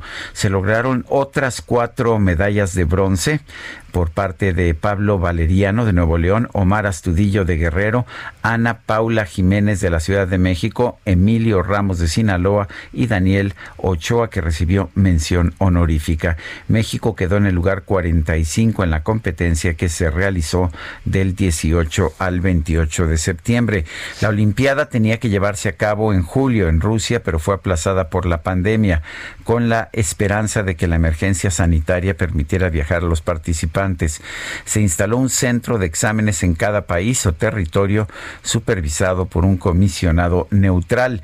Los exámenes socialmente distanciados se vigilaron mediante cámaras web y los videos fueron enviados por el equipo de supervisión ruso. Rusia anunció los resultados este domingo y se anunció que hoy a las 5 tiempo de México será la premiación virtual. 5 eh, tiempo de México quiere decir que ya, ya tuvo lugar esta premiación virtual. Pues muchas felicidades a Tomás y a todos los chavitos que le ponen tanto empeño y que representan a México y que siempre obtienen muy buenos resultados en estas Olimpiadas. Oye, y vámonos. De, hecho, ya Guillermo del Toro mandó un mensaje ya mandó por felicitación, Twitter que ¿verdad? dice felicidades campeón, oro para México en la Olimpiada Internacional de Matemáticas 2020 y ya lo felicita Guillermo del Toro. Y vámonos con el Químico Guerra. El Químico Guerra con Sergio Sarmiento y Lupita Juárez. ¿Cómo estás, Químico? Muy buenos días. Pues, Lupita, Sergio, más buenas noticias, aparte de esta eh, medalla de oro, y qué bueno que exista dentro de eh, la sociedad mexicana, que no todo tenga que ser siempre el gobierno, gente que pueda financiar, ¿verdad? Cuando el gobierno se echa para atrás en algunas cosas, pueda financiar a estos jóvenes. Y México tiene esos potenciales extraordinarios. Fíjense, uno de los que tiene, lo voy a mencionar ahorita en relación a los coches eléctricos. La gente, en su gran mayoría, sigue diciendo, bueno, pues sí, eso va, a venir algún día o no, ya vemos algunos poquitos rodando por ahí, pero son inaceptablemente caros y no hay donde cargarlos. Bueno, desde, desde el punto de vista de las estaciones de carga, muy pocos radioescuchas saben que ya hay 92 estaciones, 92 estaciones de carga en la zona metropolitana de la Ciudad de México, un corredor eléctrico México-Monterrey, un corredor eléctrico México-Cuernavaca, otro México-Toluca. Entonces, ya eh, este mito ¿verdad? de las estaciones de carga se está empezando a revertir. Pero respecto al precio, se viene una noticia verdaderamente muy positiva. Sergio Lupita, fíjense que eh, eh, eh, una, una empresa, lo estoy traduciendo ahorita aquí, que se llama Beijing Electric Vehicle, BJV, acaba de sacar un coche por 12 mil dólares, un coche eléctrico que tiene una autonomía de prácticamente 400 kilómetros y que va a costar 240 mil pesos y que es el precio pues normal de un vehículo compacto, ¿no? Y que por una tarifa, fíjense, pero aquí está lo interesante, una tarifa plana de 300 pesos mexicanos al mes permite cambiar la batería con la frecuencia que se desee. Esto es el costo total del eh, uso del combustible por mes. 300 pesos, cuando una eh, familia promedio hoy en día o cualquier persona que tenga un coche, por lo menos está gastando 700 pesos al mes eh, por semana por, por, cargar un, un, un, tanque, ¿no? Que serían alrededor de 2 mil pesos al mes. O sea, se van a reducir los gastos de dos mil pesos al mes o un poquito menos, a lo mejor 1.800 pesos al mes a 300 pesos al mes. Y lo interesante es que se, e, este cambio de batería tarda dos minutos con 46 segundos. Eh, esta, esta empresa de JEB planea instalar 100 estaciones más de carga en México. Esa empresa vendió ya 102.341 vehículos eléctricos y esas son las señales positivas que nos dicen que esta transición, que parece todavía un sueño guajiro, a la movilidad eléctrica está ya aquí prácticamente frente a nosotros. Comenté con ustedes recientemente que varias empresas eh, grandes, ¿verdad?, de las grandes automotrices internacionales han puesto ya fechas para dejar de vender coches con motores a gasolina. Está aquí ya la transición eléctrica y México va a estar tanto mayor seguridad en la producción eléctrica, que no haya desde luego apagones, como el pues salirnos un poquito de la noción de que vamos a poder seguir vendiendo el petróleo y que con las refinerías, una refinería básicamente se construye para producir gasolinas, y entonces estas inversiones a mí me parece que no tienen ningún sentido hacia un futuro que está ya aquí frente a nosotros de nuestra puerta, Sergio Lupita. Pues ojalá que así lo entendamos todos. Muchas gracias, Químico. Buen inicio de semana. Hasta luego. Morena presentó una iniciativa de reforma para introducir un etiquetado neutro en las cajetillas de cigarros. ¿Qué significa eso? Pues vamos, vamos con el reporte de Nayeli Cortés. Adelante.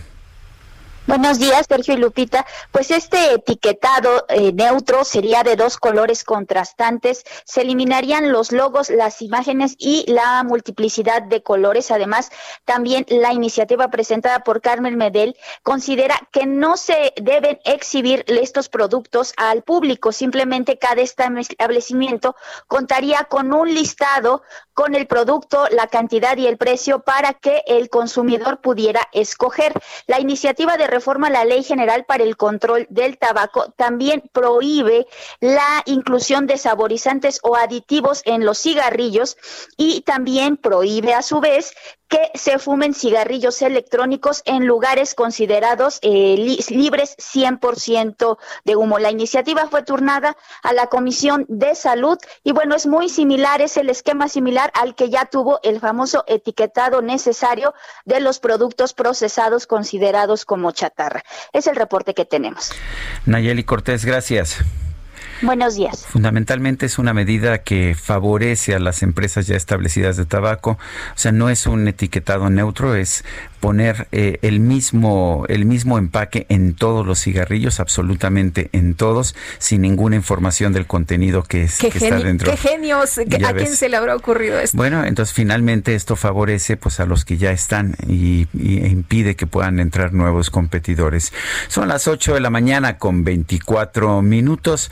Guadalupe Juárez y Sergio Sarmiento estamos en el Heraldo Radio. Nuestro teléfono para mensajes de WhatsApp es el 55 20 10 96 47. Regresamos. Me ha enseñado cada instante Sergio Sarmiento y Lupita Juárez quieren conocer tu opinión, tus comentarios o simplemente envía un saludo para hacer más cálida esta mañana. Envía tus mensajes al WhatsApp 5520 109647.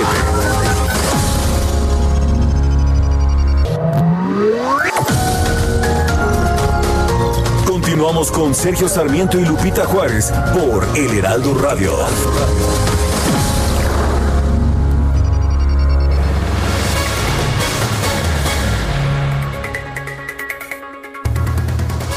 Amigos del Heraldo Radio, qué gusto saludarlos en este momento. Yo los invito a que si ustedes quieren invertir o quieren saber cómo hacerlo, es importante que nos inscribamos al reto Actinver 2020. Nosotros vamos a aprender que nuestro dinero no pierda valor con el tiempo. Podremos elegir en qué invertir y hacer que nuestro dinero trabaje solo para nosotros. ¿Qué les parece? Quedan pocos días para hacerlo. Arroba el reto Actinver.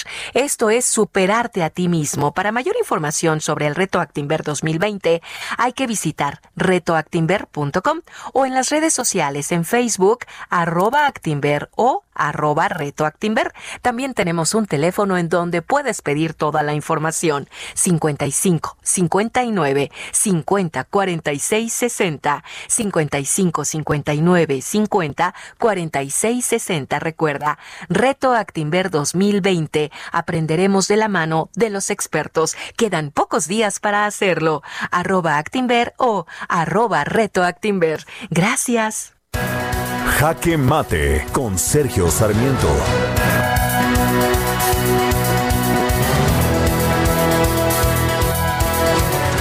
Una de las grandes transformaciones que vivió nuestro país en las últimas décadas lo pudimos ver en los puertos. Los puertos eran tradicionalmente controlados por el gobierno de la República con una enorme corrupción y una peor todavía ineptitud e incapacidad de administración. Las mercancías se acumulaban en los puertos o se tenían que esperar durante semanas los barcos para poder descargar. Los sindicatos eran los que controlaban realmente todo esto empezó a modificarse a raíz de los años 90 y sobre todo a partir del momento en que los puertos fueron privatizados o manejados con criterios de empresas privadas. El presidente Andrés Manuel López Obrador, sin embargo, no quiere esto, quiere una vuelta atrás al pasado, de manera que este fin de semana se comprometió en devolver al gobierno los puertos de México. Dijo que va a ser la Secretaría de La encargada de administrar todos los puertos de México para que no entre contrabando, sobre todo no entre droga sintética, el famoso fentanilo que tanto daño hace a la juventud.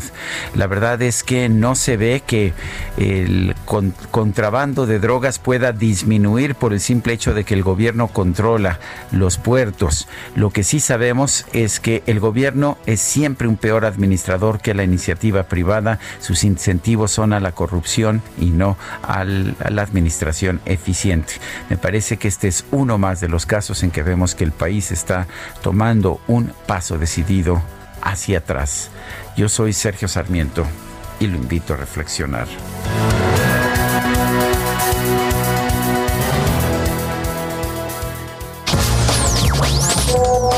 ¿Qué tal? Sergio Lupita Producción.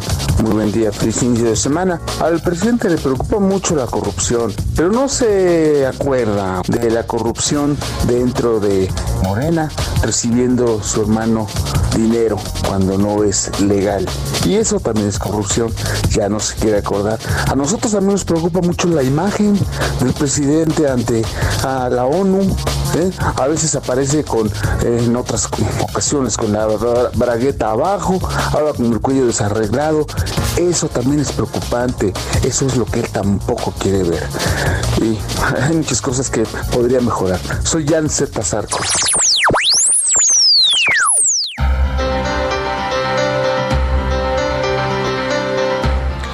Bueno, y en especiales de la silla rota, Jorge Ramos, ¿cómo estás? Muy buenos días. ¿Qué nos traes esta mañana? ¿Qué tal, Lupita? Auditorio, buenos días. Pues fíjate que después de algunos años, eh, mujeres scouts identificaron que los tocamientos, abusos y acoso por parte de sus compañeros y líderes de manada que habían normalizado no eran parte de los juegos o dinámicas, sino comportamientos inadecuados. Se dieron cuenta hasta que llegaron al feminismo y otras mujeres les hicieron pues eh, eh, ver, darse cuenta que en realidad estaban siendo agredidas. En un reportaje que hoy publicamos en La Silla Rota, en la sección Cadera de Eva, reflejamos los testimonios de mujeres eh, que, que describen cómo primero dicen se vuelven tus amigos, tratan de ganarse tu confianza para que te sientas cómoda. Se podría decir que cuando cometen el abuso lo quieren disfrazar entre algo de compas, de amigos o de cotorreo. Hablamos también con la organización. ¿Qué dice al respecto la Asociación Mexicana de Scouts? Bueno, pues los invitamos a que lean en la silla rota este especial sobre eh, los Scouts y esta historia que pocas veces se ha contado. Pues interesante saber, ¿no? ¿Qué es lo que ocurría por ahí y advertir todo esto y pues que se castigue, ¿no? Que haya denuncias y que se castigue, Jorge. Sí, fíjate que por lo menos el Clan Violeta, que es una de las organizaciones con las que hablamos, tiene registradas al menos 155 denuncias de niñas y de mujeres que fueron o que aún son scouts. La mayoría de ellas son casos de la Ciudad de México, pero no solamente aquí, ¿eh? también en Querétaro, en Jalisco, en Michoacán, en San Luis Potosí, en Zacatecas, en Morelos, en Durango, en Puebla, en fin. En un sinnúmero de entidades están ocurriendo estos hechos y pues ya hay denuncias. Bueno, pues vamos a leer el trabajo de la silla rota. Muchas gracias, Jorge. Buen día. Buenos días. Son las 8 de la mañana con 36 minutos. El gobierno federal anunció el cierre de Puente Grande, este penal federal de alta seguridad allá en Jalisco. La desincorporación de esta cárcel eh, se publicó en el Diario Oficial de la Federación de este 28 de septiembre del 2020. Las personas privadas de la libertad que alberga el Centro Federal de Readaptación Social número 2 Occidente serán trasladadas a los centros federales de readaptación social que determina el Comisionado de Prevención y Readaptación Social, quien realizará las acciones y gestiones necesarias para ello, respetando en todo momento sus derechos humanos. Es lo que señala el decreto que se da a conocer el día de hoy. También indica que los derechos de los trabajadores eh, de ese penal serán respetados conforme a la ley, por lo que serán reubicados en otros centros penitenciarios federales que determina el comisionado de Prevención y Readaptación Social, de acuerdo con las necesidades del servicio de la institución. El acuerdo de cierre está firmado por Alfonso Durazo, secretario federal de Seguridad y Protección Ciudadana, eh, que es la que la institución que determinará el destino final del bien inmueble que tiene el penal. Se cierra este penal de alta seguridad y, y aquí lo que me lo que yo me pregunto es si los reos que están ahí sí van a ser reasignados a otros penales de alta seguridad porque creo que no hay muchos en el país o simple y sencillamente serán reasignados a penales normales y entonces tendremos pues ya sabe usted, tendremos reos de alta peligrosidad pertenecientes al al crimen organizado, compartiendo celdas, compartiendo prisiones con reos del fuero común. Pues vamos a, estar atentos a lo que se dé a conocer y Puente Grande, se acordarán ustedes también eh, ubicado como Puerta Grande, de donde alguna vez se fugó el Chapo Guzmán pero siento yo que lo que tendrías que haber hecho es resolver los problemas de Puente Grande y no simple y sencillamente eliminar y después saber qué hago con el edificio y a ver ya lo cerré y ahora y ahora qué hago verdad sí. Bueno la unidad de investigación y litigación para el caso Ayotzinapa extendió la búsqueda un poco eh, pues en poco más de 200 kilómetros a la redonda en 15 localidades de Guerrero. Mesael Zavala se cumplieron seis años precisamente de esta situación de eh, Ayotzinapa Y cuéntanos. Así es, Lupita, como bien lo comenta, según la Fiscalía General de la República, la búsqueda de los estudiantes se extendió a una parcela en la, en la localidad de Atixtlac, a 213 kilómetros de Iguala, donde fueron vistos por última vez los 43 normalistas de Ayotzinapa, donde se puede acceder por caminos sinuosos y se tarda hasta cuatro horas en arribar en automóvil. Otro de los puntos poco accesibles a los que también llegó esta comisión especial que se encarga de la búsqueda de los estudiantes es a la comunidad de La Gavia, en el municipio de Tololoapan, a 167 kilómetros de Iguala, hasta donde las indagatorias han conducido a esta unidad especial.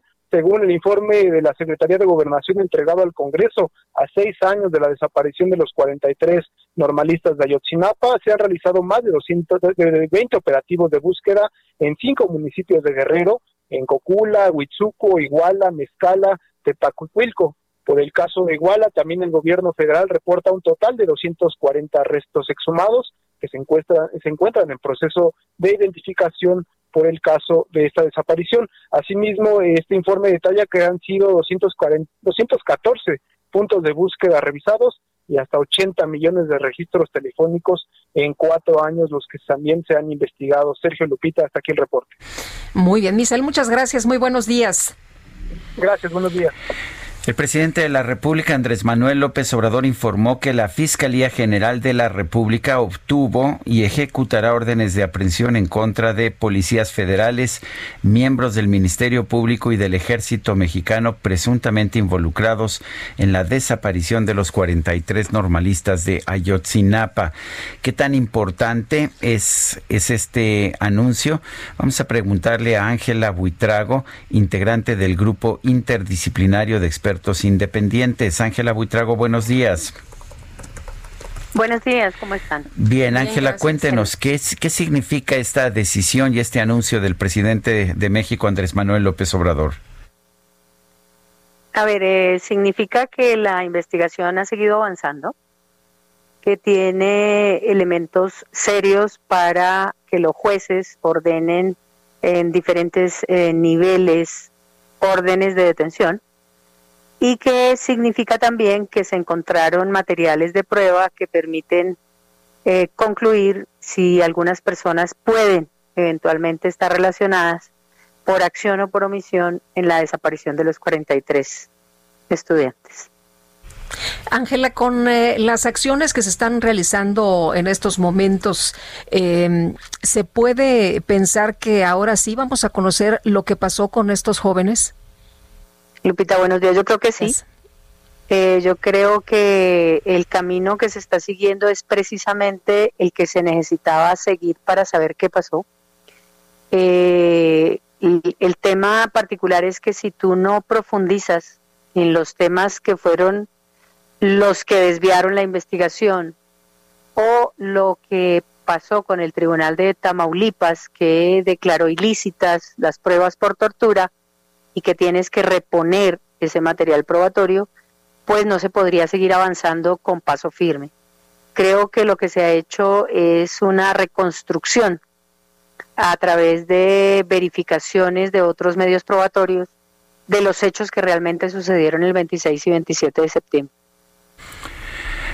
¿Qué, tanto sabemos eh, más en este momento? ¿Estuvo involucrado el ejército? ¿El ejército secuestró a los estudiantes de Ayotzinapa? Mira, hay cosas que la investigación todavía mantiene en reserva.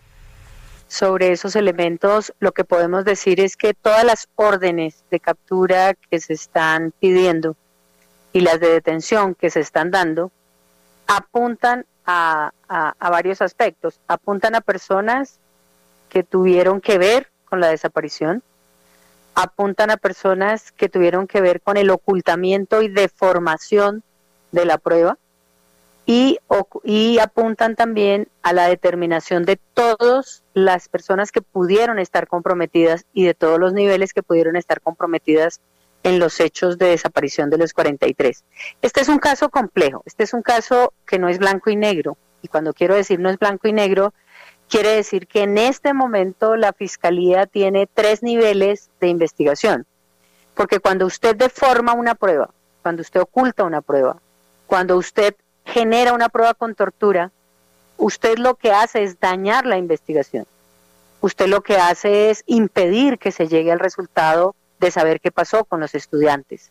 Pero también lo que sucede es que hay personas que participaron en el hecho de la desaparición y al participar en el hecho de la desaparición también tienen otro nivel de investigación.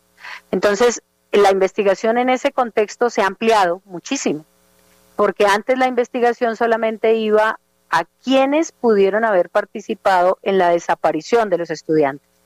Pero el daño que se está haciendo con el ocultamiento de prueba, con la desfiguración, con la desaparición de prueba, es un elemento que surge claramente dentro de la investigación, como lo dijeron eh, tanto el fiscal eh, del caso, el, maestro Mar Gómez, como el fiscal general. Y entonces ahí usted lo que lleva claramente es un triple camino que hace redoblar esfuerzos en búsqueda de todos esos elementos.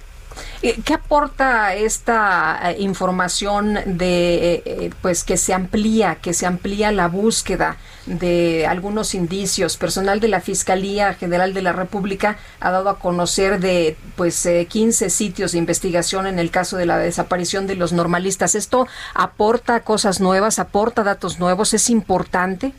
Sí, aporta datos nuevos, Lupita, además aporta lugares nuevos lo que significaba que mientras no se hubiera hecho esto, esos lugares tampoco hubieran sido visibles y de alguna manera pues no se quería que fueran visibles. Aporta inclusive quienes pueden estar vinculados dentro de toda esa organización y desde ese punto de vista creo que se ha adelantado en un campo importante eh, de la pesquisa de la Fiscalía General. Bueno, pues entonces, ¿qué, ¿qué más podemos esperar? ¿Hacia dónde tendría que adentrarse la autoridad para que realmente supiéramos lo acontecido allá en septiembre del 2014 en Iguala? A ver, yo te puedo decir que ya sabemos parte y la sabemos desde el 2014, eh, 2015, 2016. Eh, hay parte que se destruyó precisamente por la tortura de algún conocimiento que se tuviera.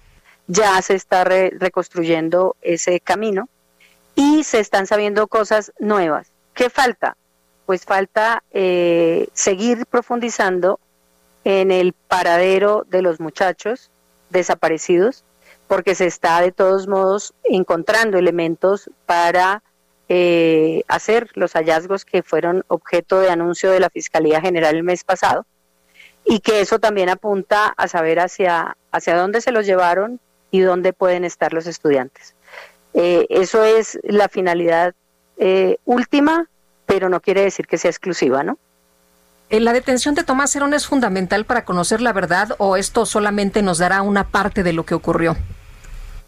A ver, la detención como tal, mm, yo, yo siempre digo que, que el detenerlo es importante porque ya hay una orden de captura que se debe cumplir y que la orden la profirió un juez de la República Mexicana. Pero las cosas se están sabiendo con o sin él. Y entonces, desde ese punto de vista, creo que es importante también porque se han encontrado personas que han querido eh, suministrar datos importantes y que se está llegando a establecer cuál es la realidad de lo que sucedió y la dimensión de lo que sucedió en este manejo de tortura y en el manejo de ilegalidades que fueron descubiertas eh, desde el 2015-2016 anunciadas por el GIEI también, después por eh, la ONU y después por la, finalmente en el año 2018 las mencionó la CNDH. Así que eso es importante y creo que el hecho de que le den cumplimiento a la orden de un juez de la República Mexicana, pues también es fundamental, pero eso no quiere decir que sin él no se pueda avanzar. Yo quiero agradecerle a Ángela Buitrago, integrante del GIEI, el Grupo Interdisciplinario de Expertos Independientes, el haber conversado con nosotros. A ustedes muchas gracias. Buenos días, hasta luego. Y el eh, presidente Andrés Manuel López Obrador ofreció a los detenidos en el caso Iguala convertirse en testigos protegidos, esto para romper el pacto del silencio en la desaparición de los 43 normalistas de Ayotzinapa. Hay nuevas detenciones y pidió a los detenidos, a sus familiares, a que ayuden y que colaboren para que haya consideraciones de carácter legal y aprovechó para mandar este mensaje de que pues interesa a todos los familiares saber el de los muchachos. El presidente explicó que están llevando a cabo investigaciones a fondo en terreno y se han localizado cuerpos, restos en todo el área. Es decir, que se han hecho muchas visitas con equipos especializados y bueno, también aseguró que no habrá protegidos, que no habrá impunidad y que esto se aplica en el caso del ejército, quienes algunos de sus integrantes están siendo investigados y de ser responsables, bueno, pues ya lo dijo el presidente, serán castigados. Es un absurdo querer tapar las cosas, pues siempre que se conoce la verdad, la justicia, aunque tarde, pues llega y hoy hay voluntad para conocer la verdad y castigar a los responsables, lo que dijo el presidente y resaltó la actuación de la Fiscalía General de la República, del titular eh, Alejandro Gertz Manero, quien dijo pues no se anda por las ramas. Son las ocho con cincuenta. Hoy, hoy se conmemora el Día Internacional del Acceso Universal a la Información. Vamos a conversar con Blanca Lilia Ibarra Cadena, comisionada del INAI, el Instituto Nacional de Transparencia, Acceso a la Información y Protección de Datos Personales. Blanca Lilia Ibarra Cadena, buenos días. Gracias por tomar la llamada. Buenos días, muchas gracias por la oportunidad de platicar en una fecha tan importante para todos y para todas. Buenos días. A ver, ¿por qué, ¿por qué se eligió y quiénes eligieron que este sea el Día Internacional del Acceso Universal a la Información? Desde el 2016, la UNESCO celebra el 28 de septiembre como el Día Internacional del Acceso a la Información y mira, tiene como propósito establecer una jornada de sensibilización en todo el mundo sobre la importancia que tiene este derecho en distintos lugares y su impacto en la vida cotidiana. Y por eso hoy el INAI va a llevar a cabo un diálogo de expertos y dos mesas especializadas en coordinación con la UNESCO para que celebremos este día. Ahora, eh, Blanca Lilia, hablabas de, del derecho. ¿Por qué es tan importante el eh, conocer? ¿Por qué es tan importante tener acceso a la información? ¿Por qué es tan importante, tan relevante tener transparencia? Mira, el acceso a la información, Lupita, es un derecho llave que permite acceder a utilizar otros derechos para beneficio de la vida cotidiana de las personas. Eso debemos de entenderlo desde una óptica social Adicionalmente, el derecho a la información permite seguir de cerca las acciones de gobierno y verificar el cumplimiento de las mismas. Por eso consideramos que es un instrumento que nos facilita el conocimiento y el ejercicio de otras prerrogativas. Eh, bueno, el, exactamente cómo se va a festejar este Día Internacional del Acceso Universal a la Información aquí en nuestro país. ¿Qué van a hacer en el INAI? Ya nos contaste de esta, eh, pues este foro que se va a llevar a cabo. Eh, ¿Qué más, qué más podemos esperar? Mira, efectivamente vamos a tener la inauguración ahorita a las nueve de la mañana con autoridades de los tres poderes de la Unión, que es algo muy importante, Sergio. Creemos que tenemos siempre que trabajar de manera vinculada y coordinada con todos los sujetos obligados. Como tú sabes, la ley establece como sujetos obligados no solamente al Poder Legislativo, Ejecutivo y Judicial, sino también a los órganos autónomos, a los fideicomisos, a los sindicatos, etcétera. Y vamos a tener eh, una serie de mesas con expertos donde vamos a tener enfoque especial con grupos en condición de vulnerabilidad. Creemos que es muy importante que hoy trabajemos también para dotar de estas herramientas, de estos instrumentos, para que las personas más necesitadas también puedan ejercer este que es considerado un derecho humano. Y quiero decirte que no solamente en México se conmemora esto, en distintos países del mundo, por ejemplo, en Iberoamérica, 22 países, eh, de ellos 18 tienen legislación sobre acceso a la información 15 tienen órganos garantes de este derecho, pero hay otros países también que tienen órgano garante independiente y autónomo, entre ellos está México, lo cual es muy relevante, Chile, El Salvador, Honduras y Panamá. En Europa, por ejemplo, Sergio, hay 46 países que tienen legislación sobre acceso a la información, en Asia son 44 países y en África son 55. Estamos hablando ya de un universo de cómo el acceso a la información no solamente es una realidad en México, sino en otros países. Ahora, lo importante, creemos, es ejercer el derecho, es eh, aprovechar y apropiarnos de esto que resulta muy relevante y creo que por eso hoy con la UNESCO que vamos a llevar a cabo esta jornada, firmaremos un convenio con ese propósito de que sigamos manteniendo una estrecha colaboración para impulsar, entre otros temas, déjenme decirles, el periodismo de investigación. Hay un énfasis especial hoy en México en la celebración de este día para que podamos también seguir trabajando de cerca con los periodistas en temas de capacitación, de creación de redes y de difusión de buenas prácticas en el acceso a la información y desde luego en temas de protección a periodistas. Yo quiero agradecerle Blanca Lilia Ibarra Cadena, comisionada del INAI, el haber conversado con nosotros. Sergio, muchas gracias y les invitamos a seguir la transmisión de este foro.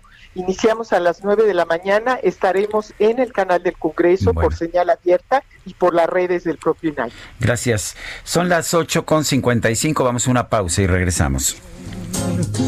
Y la alegría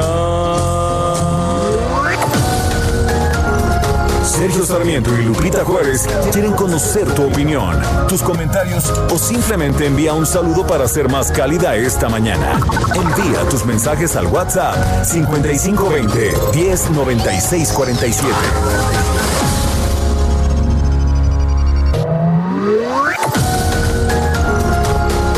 Continuamos con Sergio Sarmiento y Lupita Juárez por El Heraldo Radio.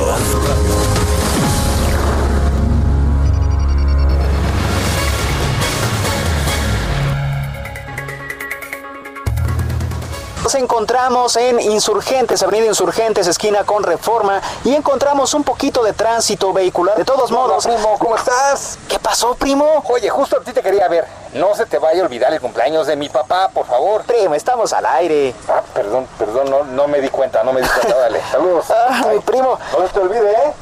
ah, que mi primo, siempre nos hablamos, sí, porque él sabe que todo es mejor en familia. Y seguro ya se enteró de la promoción en familia Ganas Más con Nestlé. Compra cualquier producto Nestlé participante, registra los lotes en Nestlé Messenger, contesta la trivia y podrás ganar premios al instante. La verdad es que todo es mejor en familia. Por eso, en familia ganas más con Nestlé. Consulta términos y condiciones en www.enfamiliaganasmas.com.mx diagonal términos y condiciones. Come bien. Para Lupita Juárez, tu opinión es importante. Escríbele a Twitter en arroba Lupita Juárez H.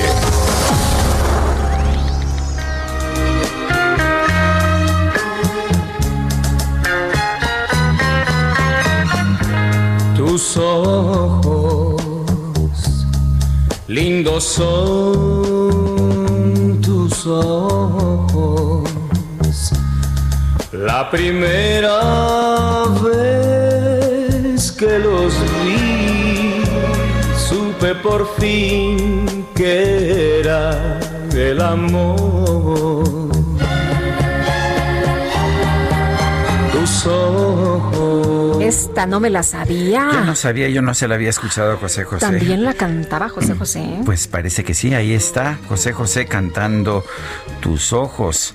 Esta, pues la verdad es, ¿quién era quien la cantaba originalmente? ¿Era el grupo de los locos del ritmo? Híjole. Ya no me acuerdo yo, pero seguramente ¿Era alguien... Enrique Guzmán? ¿Se acuerdan ustedes? Pues bueno, No, ya... dicen que no, que están muy chiquitos. Bueno, estamos escuchando Tus Ojos, estamos escuchando música interpretada por José José. Mira que yo lo iba, yo, yo iba todos los años al patio allá en el centro de la Ciudad de México, hace mucho tiempo que está cerrado, a escuchar a José José y nunca se la escuché. Pero bueno, Pues Dejó huella. Dejó huella, sí. Yo me enamoré de tus ojos. Y sí la cantaba Enrique Guzmán, ¿eh? Que viví. bueno, pues ya sabemos entonces. Y son las 9 de la mañana con tres minutos. Tenemos mensajes de nuestro público. Dice Evangelina del Río, buen día e inicio de semana. Excelente escuchar al príncipe de la canción. Y nos dice otra persona que no encuentro el nombre. Bueno, buenos días, José José, una voz inigualable. A tantos años de la interpretación del triste, todavía se me enchina la piel al escucharla como esta voz. Ninguna, Dios los bendiga, pero no nos puso su nombre. Bueno, y nos dice otra persona, buenos días de la familia Becerril González. Todos los días los escuchamos desde Santa Marta a Catitla. Muchos saludos por allá a nuestros amigos en el Estado de México. Son las nueve, nueve de la mañana con cuatro minutos. Un tribunal allá en los Estados Unidos ayer por la noche tomó la determinación de otorgar una suspensión, una suspensión judicial a la empresa TikTok o a la empresa dueña de, de la aplicación TikTok, lo cual ah, impidió que el gobierno de Donald Trump pudiera forzar a la prohibición de esta, de esta aplicación de las ah, tiendas de aplicaciones de Apple y de Google. El juez Carl Nichols eh, decidió en favor de la empresa TikTok eh, ayer por la noche, después de que la compañía argumentó que el gobierno de Donald Trump estaba violando la libertad de expresión y actuando de una manera caprichosa para dañar a esta empresa de origen chino.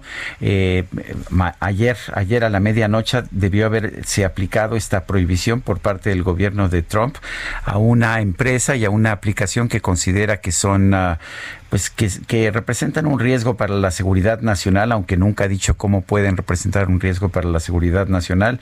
Eh, lo que todo parece indicar es que más bien se trata eh, se trata de una acción en contra de una empresa china y ya sabemos que en estos tiempos políticos el presidente Donald Trump quiere echar para atrás cualquier empresa china.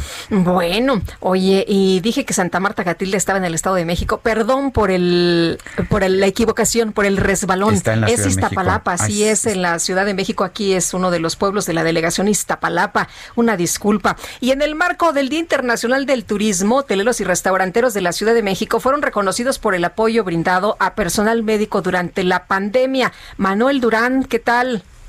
Hola, muy buenos días, Lupita Sergio. Ayer sí, en el marco del Día Mundial del Turismo, el gobierno de la ciudad presentaron un programa, el programa de turismo seguro que busca reactivar la industria en la metrópoli con protocolos sanitarios avalados por dos distintivos. Fueron presentados dos distintivos, el timbre de seguridad turística de México 2020 y el sello Safe Travel del Consejo Mundial de Viajes y Turismo. Este, estos distintivos son el distintivo timbre de seguridad turística es emitido por la autoridad local para garantizar el cumplimiento de los protocolos sanitarios en toda la cadena de valor durante la reactivación del sector. Actualmente ya 8.000 establecimientos eh, están en, en, condiciones de recibir esta, esta calificación para su reapertura. El secretario de Turismo local dijo ayer que, Carlos McKinley, dijo ayer que es fundamental que el visitante, eh, tanto nacional como este, extranjero, eh, encuentre, eh, encuentre este tipo de, calificaciones y seguridad en materia sanitaria y para eso también al amparo de estas dos certificaciones van a poder lanzar campañas de promoción que permitan recuperar progresivamente la ocupación en la ciudad. Eh, Alfonso Suárez del Real, precisamente como, como comentaban, eh, dio, dio los primeros distintivos y también reconoció al sector por todo el apoyo que han dado durante la pandemia, sobre todo a los hoteles que han este, abierto sus puertas para que puedan hospedarse, que se pueda hospedar el personal sanitario en el Lupita. Muy bien, pues eh, ojalá, ¿no? Que rápido nos podamos eh, recuperar porque la situación está realmente muy complicada y bueno, pues está haciendo todo lo posible, ya nos dices con estos certificados. Así es, los certificados van a poder, eh, van a poder permitir que los establecimientos muestren al turista que están cumpliendo con todas las medidas sanitarias y condiciones y de esa forma, como dices, para recuperar eh, la derrama que, tiene, que se calcula en dos mil millones y que se ha perdido prácticamente toda. Manuel, muchas gracias, muy buenos días. Hasta luego. Hasta luego. Y bueno, el México es uno de los eh, países más hermosos del mundo. Ojalá que la gente se anime, ¿no? y que vengan y que disfruten.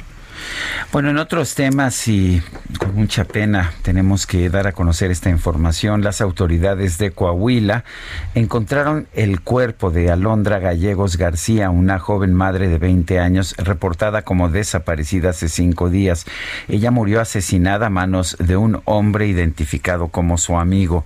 Agentes de la Fiscalía General del Estado arribaron a un domicilio en la colonia La Madrid, al sur de Saltillo, donde Alondra alquiló temporalmente un apartamento y donde habría acudido la tarde del lunes pasado cuando dejó de tener contacto con su familia.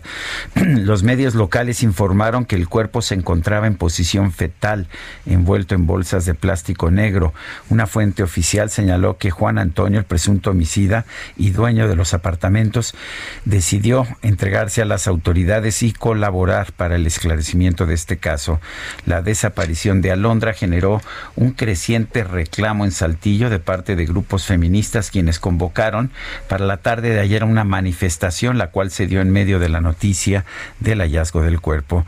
Alondra, de 20 años, tenía una hija de cuatro, a quien dejó la tarde del lunes con sus abuelos paternos mientras acudía a una cita de trabajo que le habría ofrecido Juan Antonio, al parecer para encargarse de la limpieza de los apartamentos. El viernes pasado en Michoacán fue localizado el cuerpo sin vida de Jessica González Villaseñor, una joven de 21 años, y vamos a platicar precisamente con su hermano Cristo Adán González.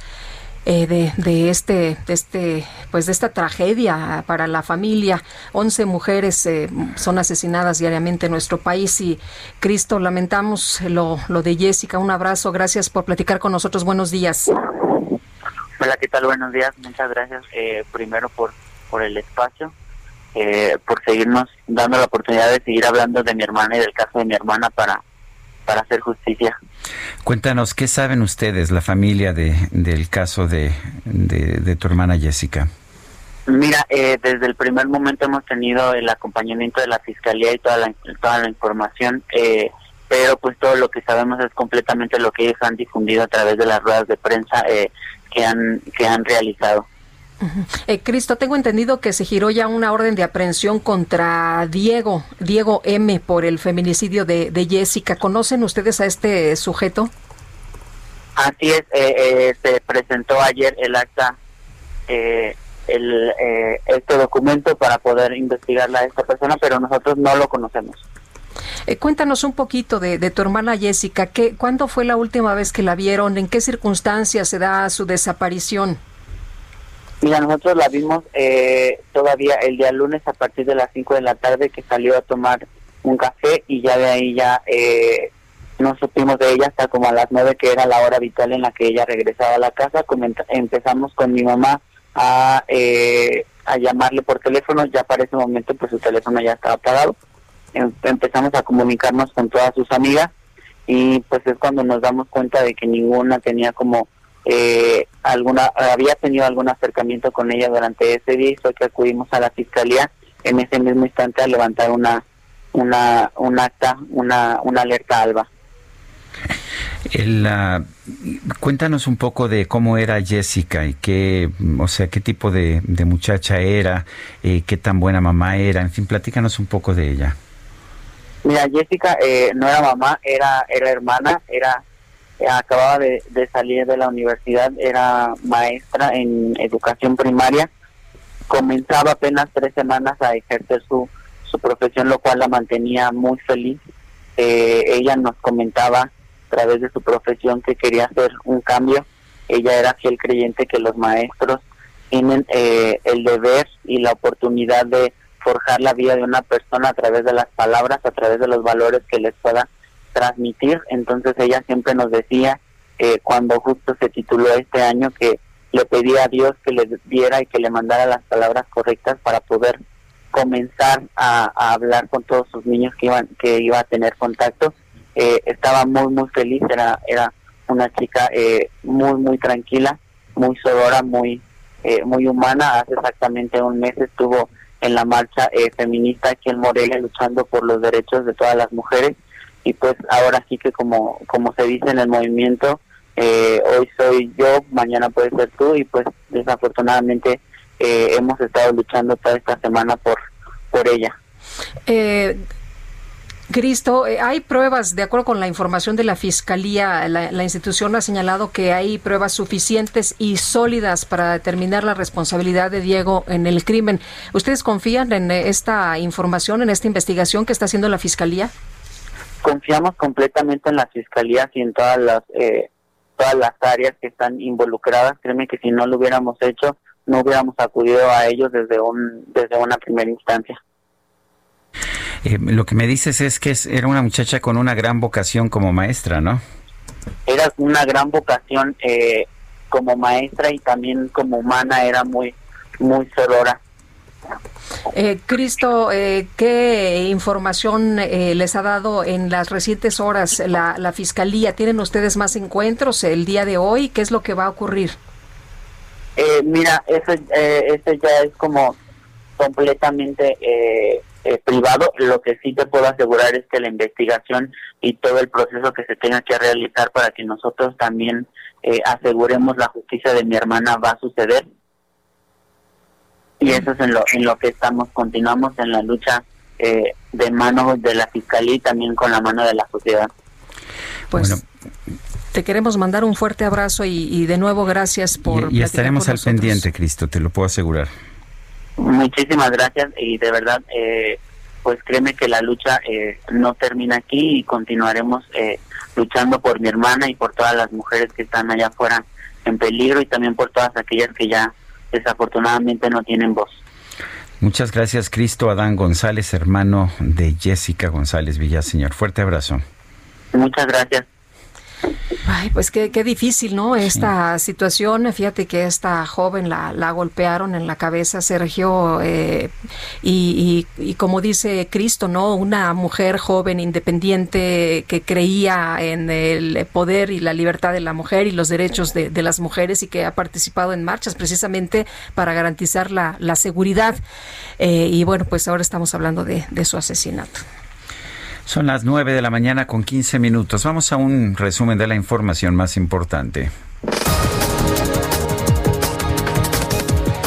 Desde Palacio Nacional, el presidente López Obrador aseguró que ya no hay funcionarios protegidos ante las investigaciones del caso Ayotzinapa. Sin embargo, dijo, tampoco se va a caer en linchamientos políticos. No hay eh, impunidad para nadie. Desde luego, siempre y cuando se demuestre que son responsables, porque no vamos a hacer juicios sumarios, ni va a haber linchamientos políticos, todo de conformidad con los procedimientos legales. Pero sí, al margen de la ley, nada, y por encima de la ley, nadie. Eso es lo que puedo decir. Entonces, hay voluntad para conocer la verdad, castigar a los responsables. Así lo ofrecimos a las madres, a los padres de los jóvenes desaparecidos y así lo hemos ofrecido al pueblo de México.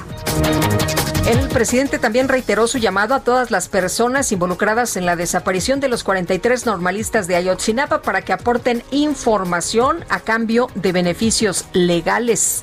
Se está buscando también, lo vuelvo a dejar de manifiesto, que los detenidos puedan eh, ser considerados como testigos protegidos, porque hubo como un pacto de silencio, fue como un acuerdo para que no se hablara. Y hay que romper ese pacto de silencio. Ya se está logrando porque detenidos están contando lo que sucedió. Y como hay nuevas detenciones, yo hago el llamado a los detenidos, a sus familiares, de que ayuden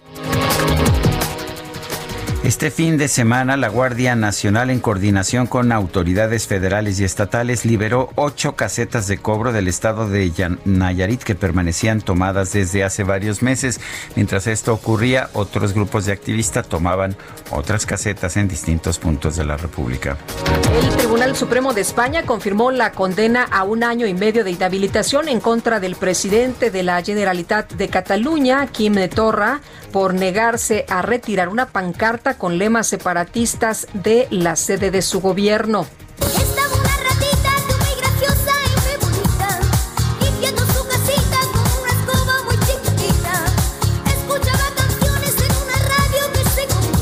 ¿Una ratita? Efectivamente, se dio a conocer este fin de semana la historia de Magawa, una rata de Gambia de 75 centímetros de largo. Se convirtió en celebridad en África y su fama ya se ha trasladado al resto del mundo. La organización británica benéfica eh, People's Dispensary for Sick Animals, el dispensario del pueblo para animales enfermos, le otorgó una medalla de oro al mérito por su envidiable carrera de seis años trabajando en la detección de minas, bombas y artefactos explosivos en Camboya. Esto ha permitido despejar el equivalente a un terreno de 141 mil metros cuadrados. Es la rata más eficaz jamás empleada con ese propósito de limpiar de minas y bombas los terrenos. ¿Qué dice? Ratito, ratito guapa, te quieres casar conmigo.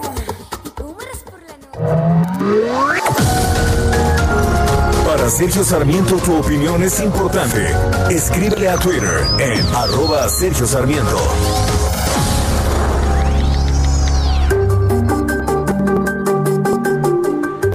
Y Mariano Riva Palacio ya está con nosotros esta mañana para platicarnos, Sergio, de algo que muchos sabemos, que los chavitos añoran, el regreso a la escuela.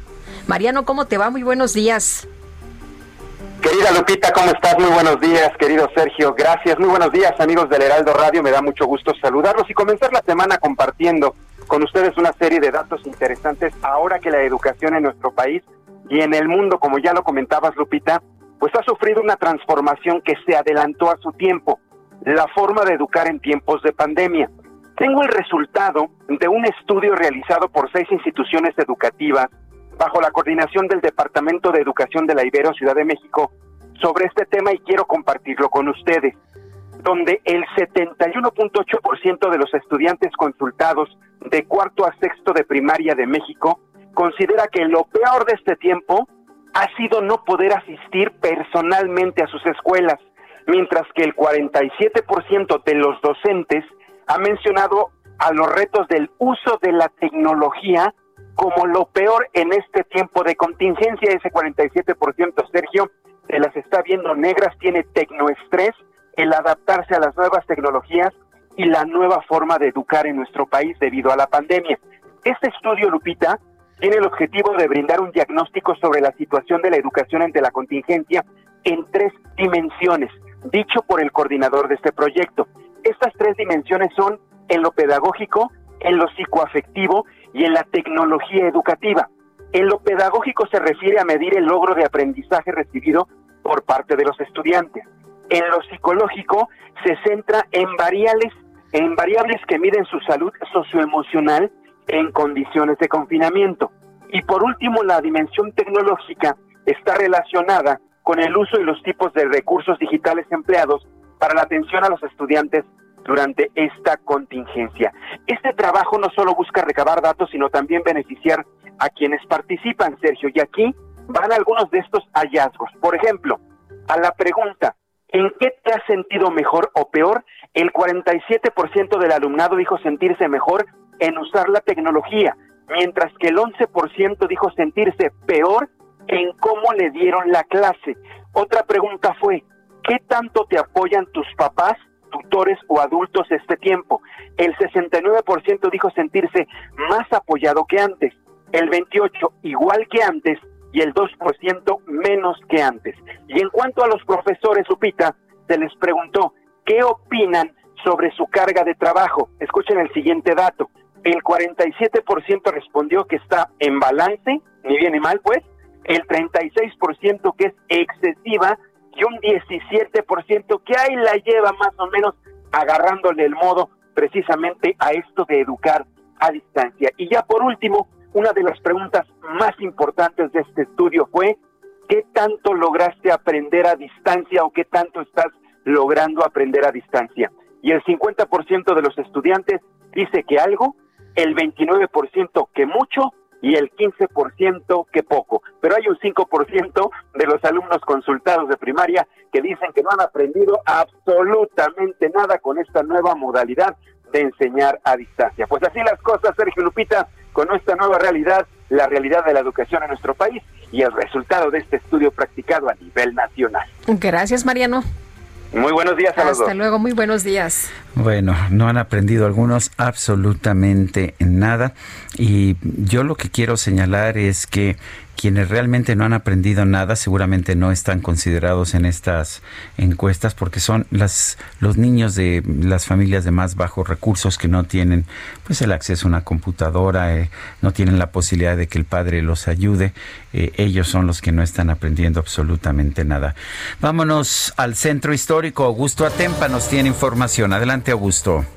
Sergio Lupita, estamos recorriendo las calles que rodean el centro histórico. Hay que recordar que el centro todavía se encuentra cerrado y esto provoca tráfico en avenidas como Anillo de Circunvalación, el eje 1 Norte, la avenida San Pablo también y José María Saga, además del eje central. Y es que los automovilistas que buscan ingresar a estas calles del centro histórico son desviados por algunas otras alternativas y esto está provocando la afluencia de, de vehículos en estas principales avenidas. El reporte que les tengo. Muchas gracias, Augusto. Muy buen día. Bueno, son las nueve, las nueve de la mañana con 24 minutos. Rápidamente un vistazo a los mercados. la bolsa mexicana sube casi 1%, el Dow Jones 1.3%, el Nasdaq fuertemente 2.9%, el peso 22.84 pesos por dólar en ventanillas bancarias. 9 con 24, regresamos en un momento más. Guadalupe Juárez y Sergio Sarmiento la ocasión. Cuando te vi frente de mí,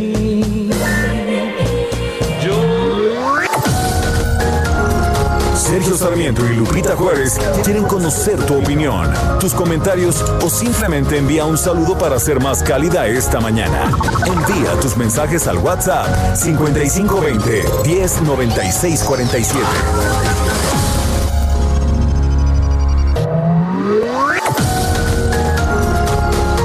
Continuamos con Sergio Sarmiento y Lupita Juárez por El Heraldo Radio.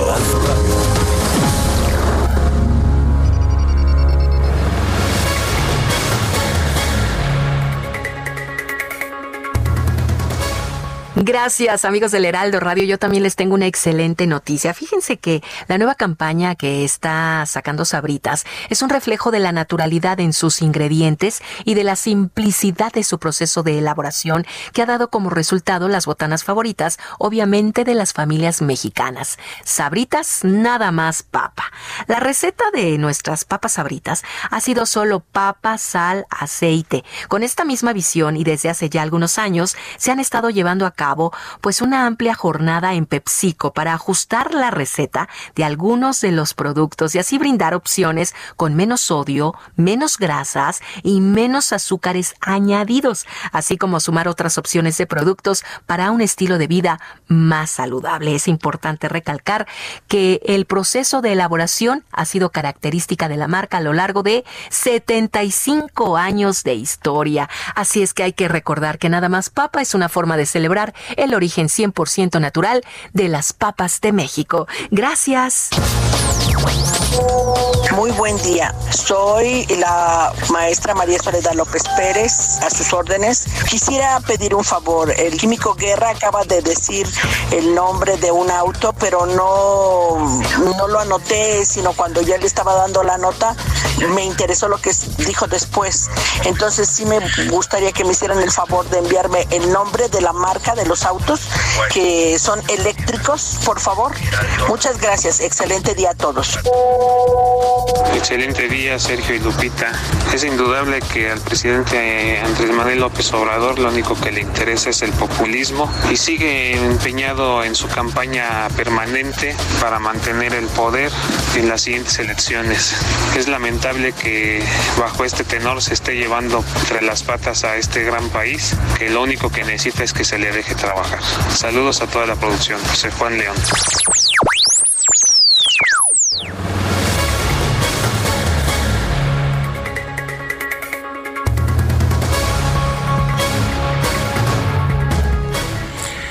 En la sección cultural del Heraldo de México, Cúpula, eh, hay, una, hay una entrevista, un reportaje sobre Carmen Parra y la batalla contra el olvido. Un reportaje además que debo decir es eh, muy hermoso. Eh, y nosotros pues quisimos llegar un poco más allá y le hemos pedido a Carmen Parra que pues que nos tome, que nos tome esta llamada. Carmen Parra, buenos días, gracias por platicar con nosotros esta mañana. Buenos días. buenos, días. A ver, cuéntenos en, cuéntenos en primer lugar, ¿qué es la Fundación Parra Gironella? Bueno, la Fundación Parra Gironella... O Gironella, de hecho, para pronunciarlo mejor, para pronunciarlo en buen castellano. Eh, la Fundación Parra Gironella es un un esfuerzo eh, de mi hijo Emiliano y yo para resguardar la memoria de nuestra familia, ya que ella, nuestra familia ha participado en más de 100 años de producción artística en, en, este país. Entonces tenemos eh, el resguardo de mi padre, que es el arquitecto Manuel Parra, tenemos obra de Gironella, eh, la mía y la de Emiliano. Entonces, ahora que ha cambiado tanto el panorama cultural y artístico y el de las galerías, nuestro mayor interés es, es resguardar el archivo y la memoria de esta familia que es parte de la historia de México. Carmen, cuando leemos la, definición de, la creación, me pareció a mí como prácticamente un poema, un árbol con raíz profunda que se ha alimentado de la tierra de este país. ¿Qué tan importante ha sido la cultura, los pueblos originarios, eh, eh, la, tierra mexicana? Bueno, pues es la que nos da de comer todos los productos y todo el alimento que nosotros eh, nos alimentamos física y espiritualmente proviene de las manos de todos estos campesinos y todos los que han creado toda la cultura a través de, muchos siglos. Eh, eh, doña Carmen, cuéntenos, cuéntenos de su amistad con pues uno de los grandes investigadores y escritores mexicanos, Fernando Benítez. Cuéntenos de esta amistad. Ah, bueno, pues Fernando Benítez es uno de los personajes olvidados en el concierto intelectual de México, ya que él fundó el... Me interesó mucho hablar de eso, de Fernando, porque como ustedes están creando un nuevo suplemento cultural, el suplemento cultural que fundó Benítez hace muchísimos años fue un parteaguas de la cultura mexicana, ya que en él escribieron y estuvieron presentes la mayoría de los intelectuales y artistas del siglo XX. Eh, era un hombre de gran entusiasmo, de gran eh, fuerza que aglutinó a las mejores plumas y a los mejores artistas. Eh, y tuvo una relación muy profunda con el mundo indígena, ya que él eh, era periodista, era antropólogo y era un hombre universal. Bueno, pues yo quiero agradecerle, doña Carmen Parra, el haber conversado con nosotros sobre el trabajo de, de esta fundación y también uh, el trabajo, pues el trabajo personal que, que, han realizado en la familia Parra Gironella. Muchas gracias. ¿Eh? Muy bien. Gracias. Fuerte abrazo, días. gracias. Buen día. Buen día. Son las nueve de la mañana con 37 minutos. La micro deportiva.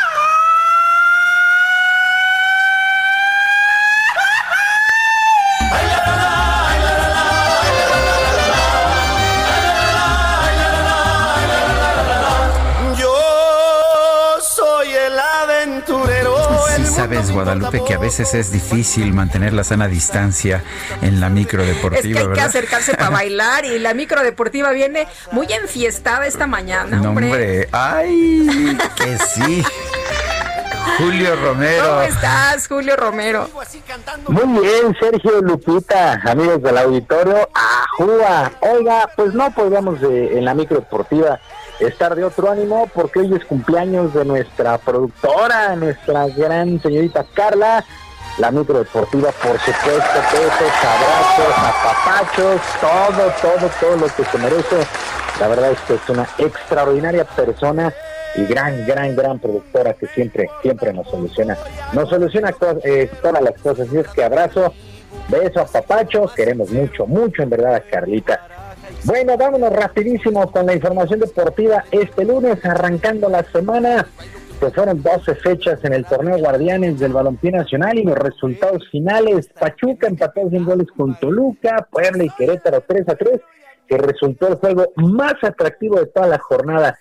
El Atlas venció 1 por 0 a Juárez, Chivas 2 por 1 a Mazatlán, Pumas y Necaxa empataron a 1, el clásico regiomontano fue para Tigres 2 por 0. Por cierto, Guido Pizarro, jugador del cuadro felino, reconoció que una victoria en un clásico es una buena inyección de ánimo para lo que resta de la campaña de la liguilla. Soy el aventurero, el mundo me importa poco, cuando una mujer me gusta, me gusta a pesar de todo. El clásico es independientemente de cómo llega un equipo y el otro y, y es el primer objetivo que tenemos como grupo cuando, cuando arranca un torneo, es ganar el clásico y después apuntar al, al título. Si te vienen a contar cositas malas de mí. Por su parte, Antonio Mohamed, técnico de Rayados, salió muy, muy molesto del gigante de acero luego de esta derrota. Yo te aseguro que yo no, son puros cuentos de por ahí. Tú me tienes que creer a mí. Yo te lo Es un resultado que duele, nos duele mucho, pero hay que levantarse y pensar en el próximo partido. Eh, sí que, que duele por, por el resultado, pero bueno, es un partido de fútbol.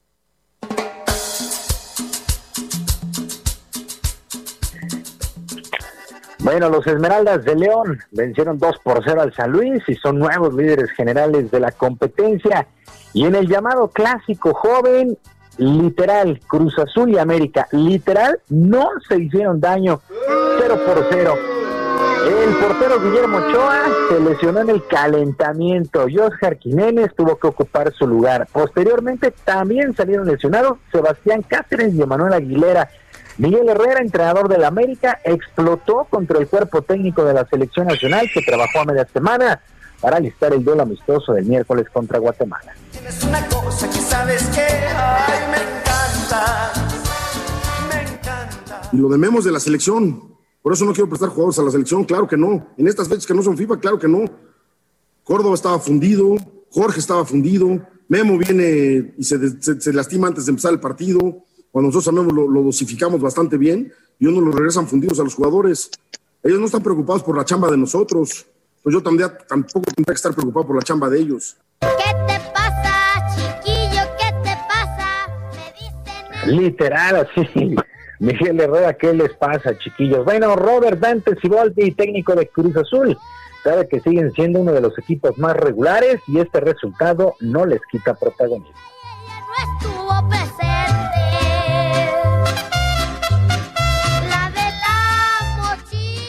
Una gran disposición y, buscando siempre el arco enfrente, tomando los riesgos, pero, pero creo que vamos, vamos por buen camino y si hoy estuviera el inicio de la liguilla, estamos listos para, para iniciar. Queda pendiente un duelo, el de Santos contra Cholos, que se estará disputando el próximo 11 de octubre. En otras cosas, terminó la temporada regular, la mini temporada regular en el béisbol de las grandes ligas.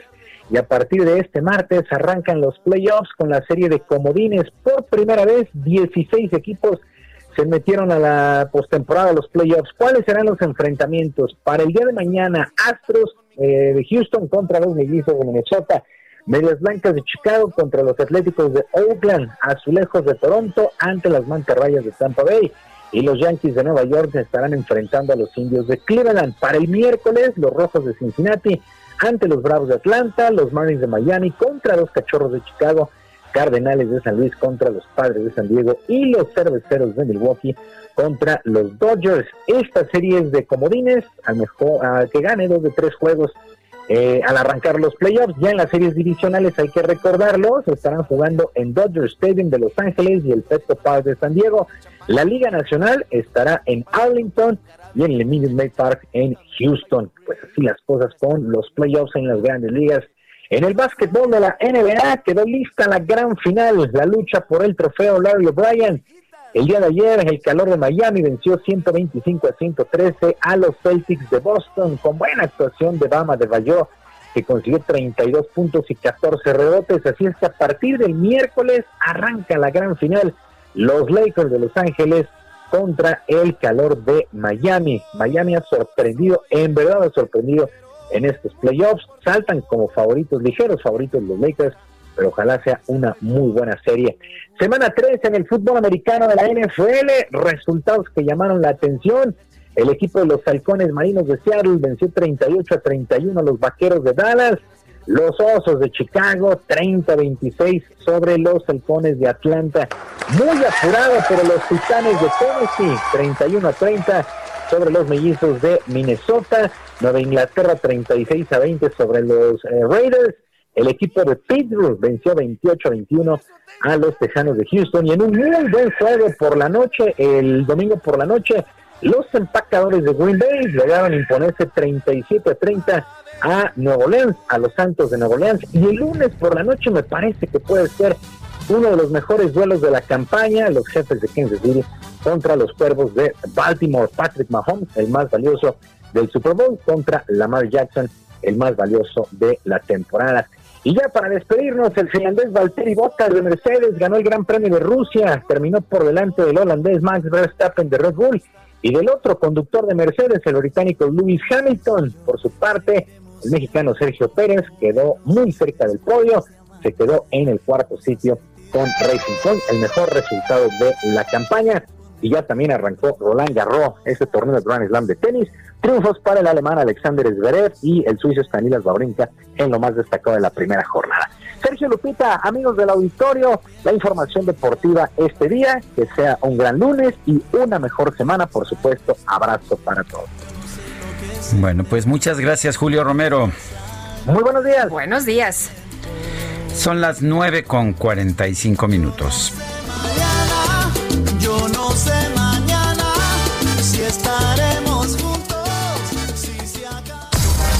Escapada H by Food and Travel con Cecilia Núñez.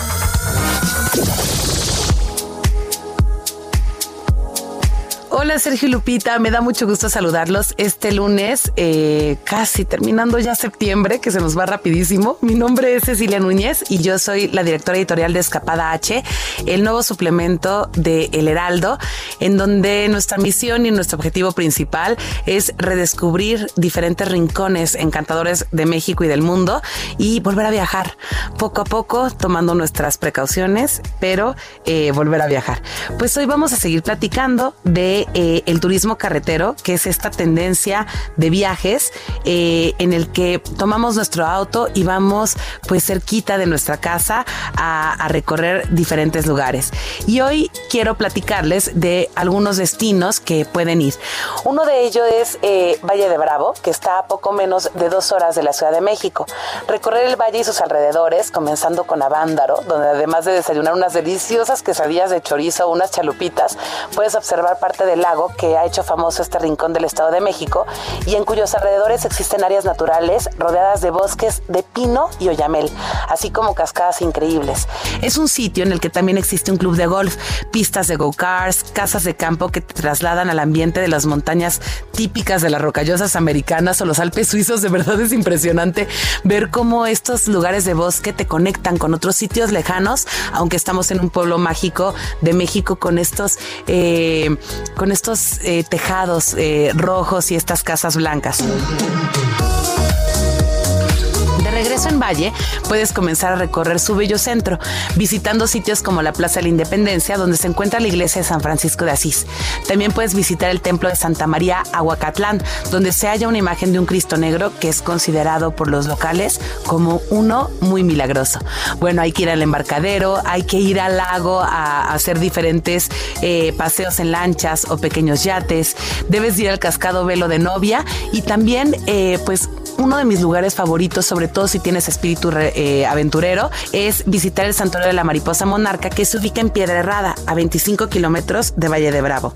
Te tienes que hospedar en el Hotel Rodavento, que además de ser el mejor hotel de la zona, ofrece actividades únicas. Tiene deportes acuáticos, pero también lo más llamativo es el picnic, para el cual puedes escoger vinos, platos, postres y juegos de mesa del hotel para llevar a una zona del bosque y, nunca mejor usada, la sana distancia. Además de Valle de Bravo, el Estado de México tiene otros escapes muy cerquita de la Ciudad de México que son maravillosos, eh, como Malinalco, donde hay pirámides, donde hay restaurantes increíbles, donde yo me he comido los mejores tlacoyos de haba del universo.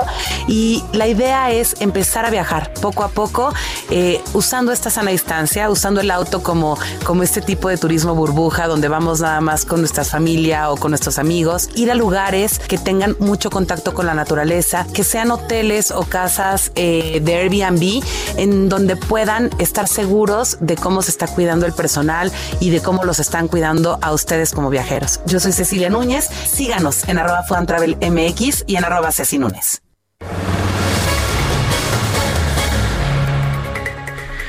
Son las nueve, nueve de la mañana con 49 minutos. Este próximo 30 de septiembre, la Asociación Nacional de Abogados de Empresa cumple 50 años desde su fundación. En la línea telefónica, Adrián Ojeda, presidente de ANADE. Adrián Ojeda, buenos días.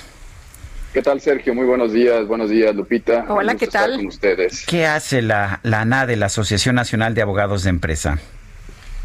Eh, Sergio Lupita, ANADE es un colegio de abogados, es un colegio profesional que agrupa en todo el país abogados que tienen una característica especial. Eh, somos abogados que eh, asesoramos empresas, ya sea como abogados internos o como abogados de despacho, pero siempre con esa característica de que asesoramos empresas. Y dentro de las múltiples actividades que realiza la ANADE, eh, se encarga de mantener actualizada toda su membresía en los constantes cambios jurídicos que vivimos en el país, de tal forma que podamos asesorar de una manera mucho más profesional, de una manera ética a esas empresas que tanto contribuyen en la economía del país. Adrián, cuéntanos cómo ha sido el trabajo ahora en medio de esta pandemia, cómo se han estado adaptando, cómo han estado trabajando. Pues como todos ha sido un reto el migrar hacia una actividad virtual Eh, anteriormente teníamos eh, constantemente nuestras sesiones de actualización técnica jurídica de manera presencial y pues con la llegada de esta pandemia eh, tuvimos que migrar a sesiones remotas a través de diferentes plataformas y nos dimos cuenta que como una de las características de, de ANADE en estos cambios que vivimos encontramos una mejor forma de impartir estas sesiones. Nos dimos cuenta que nuestra membresía está mucho más abierta y es más fácil conectarse de manera remota a estas sesiones. Y pues migramos toda la plataforma, la operación de ANADE hacia eh, esta actividad virtual con eh, buenos resultados, resultados muy positivos, en donde ahora tenemos una interconectividad a lo largo y ancho del país de todos nuestros miembros y, y podemos hacer más sesiones con un menor costo y con una mayor penetración entre la membresía y el público en general. Adrián, ¿cuántos, cuántos, uh, ¿cuántas personas son miembros de ANADE?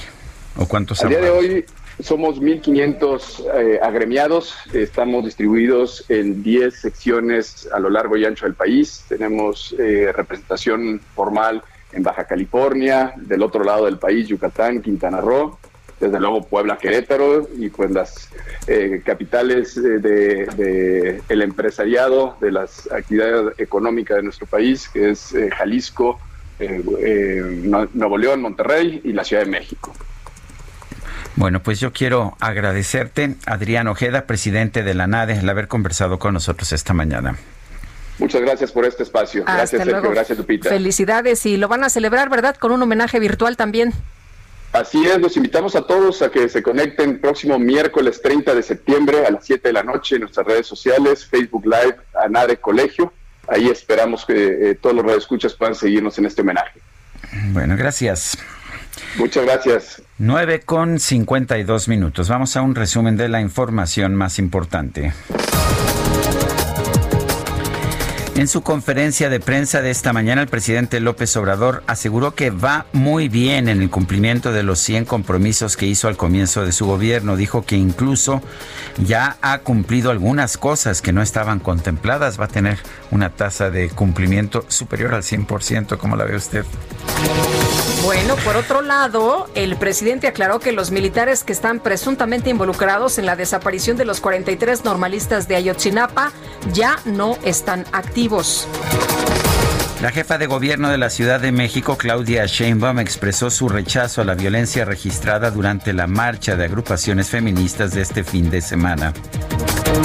Y también la jefa de gobierno señaló que una funcionaria de una empresa presuntamente involucrada en casos de venta de facturas falsas ha sido identificada como la financiadora del movimiento de mujeres que mantiene tomada la sede de la CNDH. Vuela, vuela.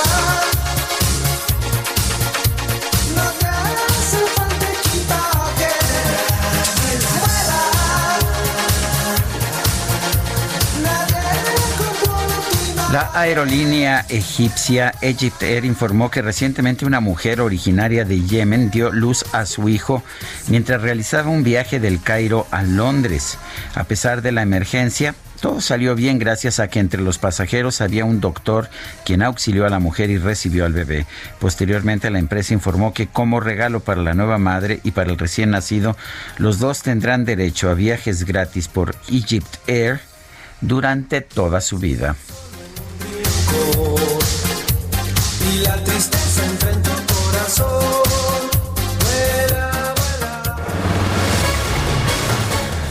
Rápidamente, el peso ha venido perdiendo terreno en la última hora. Se ubica en estos momentos en ventanillas bancarias en 22.86, eh, no 22.91. Sigue minuto a minuto, sigue perdiendo terreno. Eh, está perdiendo más de medio punto porcentual. Estaremos al pendiente para ver qué genera esta situación. Se nos acabó el tiempo, Lupita. Como frutas y verduras. Hasta mañana. Gracias de todo corazón.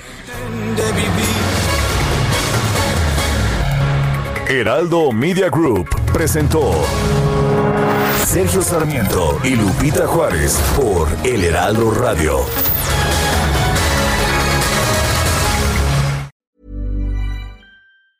Tired of ads barging into your favorite news podcasts? Good news. Ad-free listening is available on Amazon Music for all the music plus top podcasts included with your Prime membership. Stay up to date on everything newsworthy by downloading the Amazon Music app for free or go to amazon.com slash news ad free. That's amazon.com slash news ad free to catch up on the latest episodes without the ads.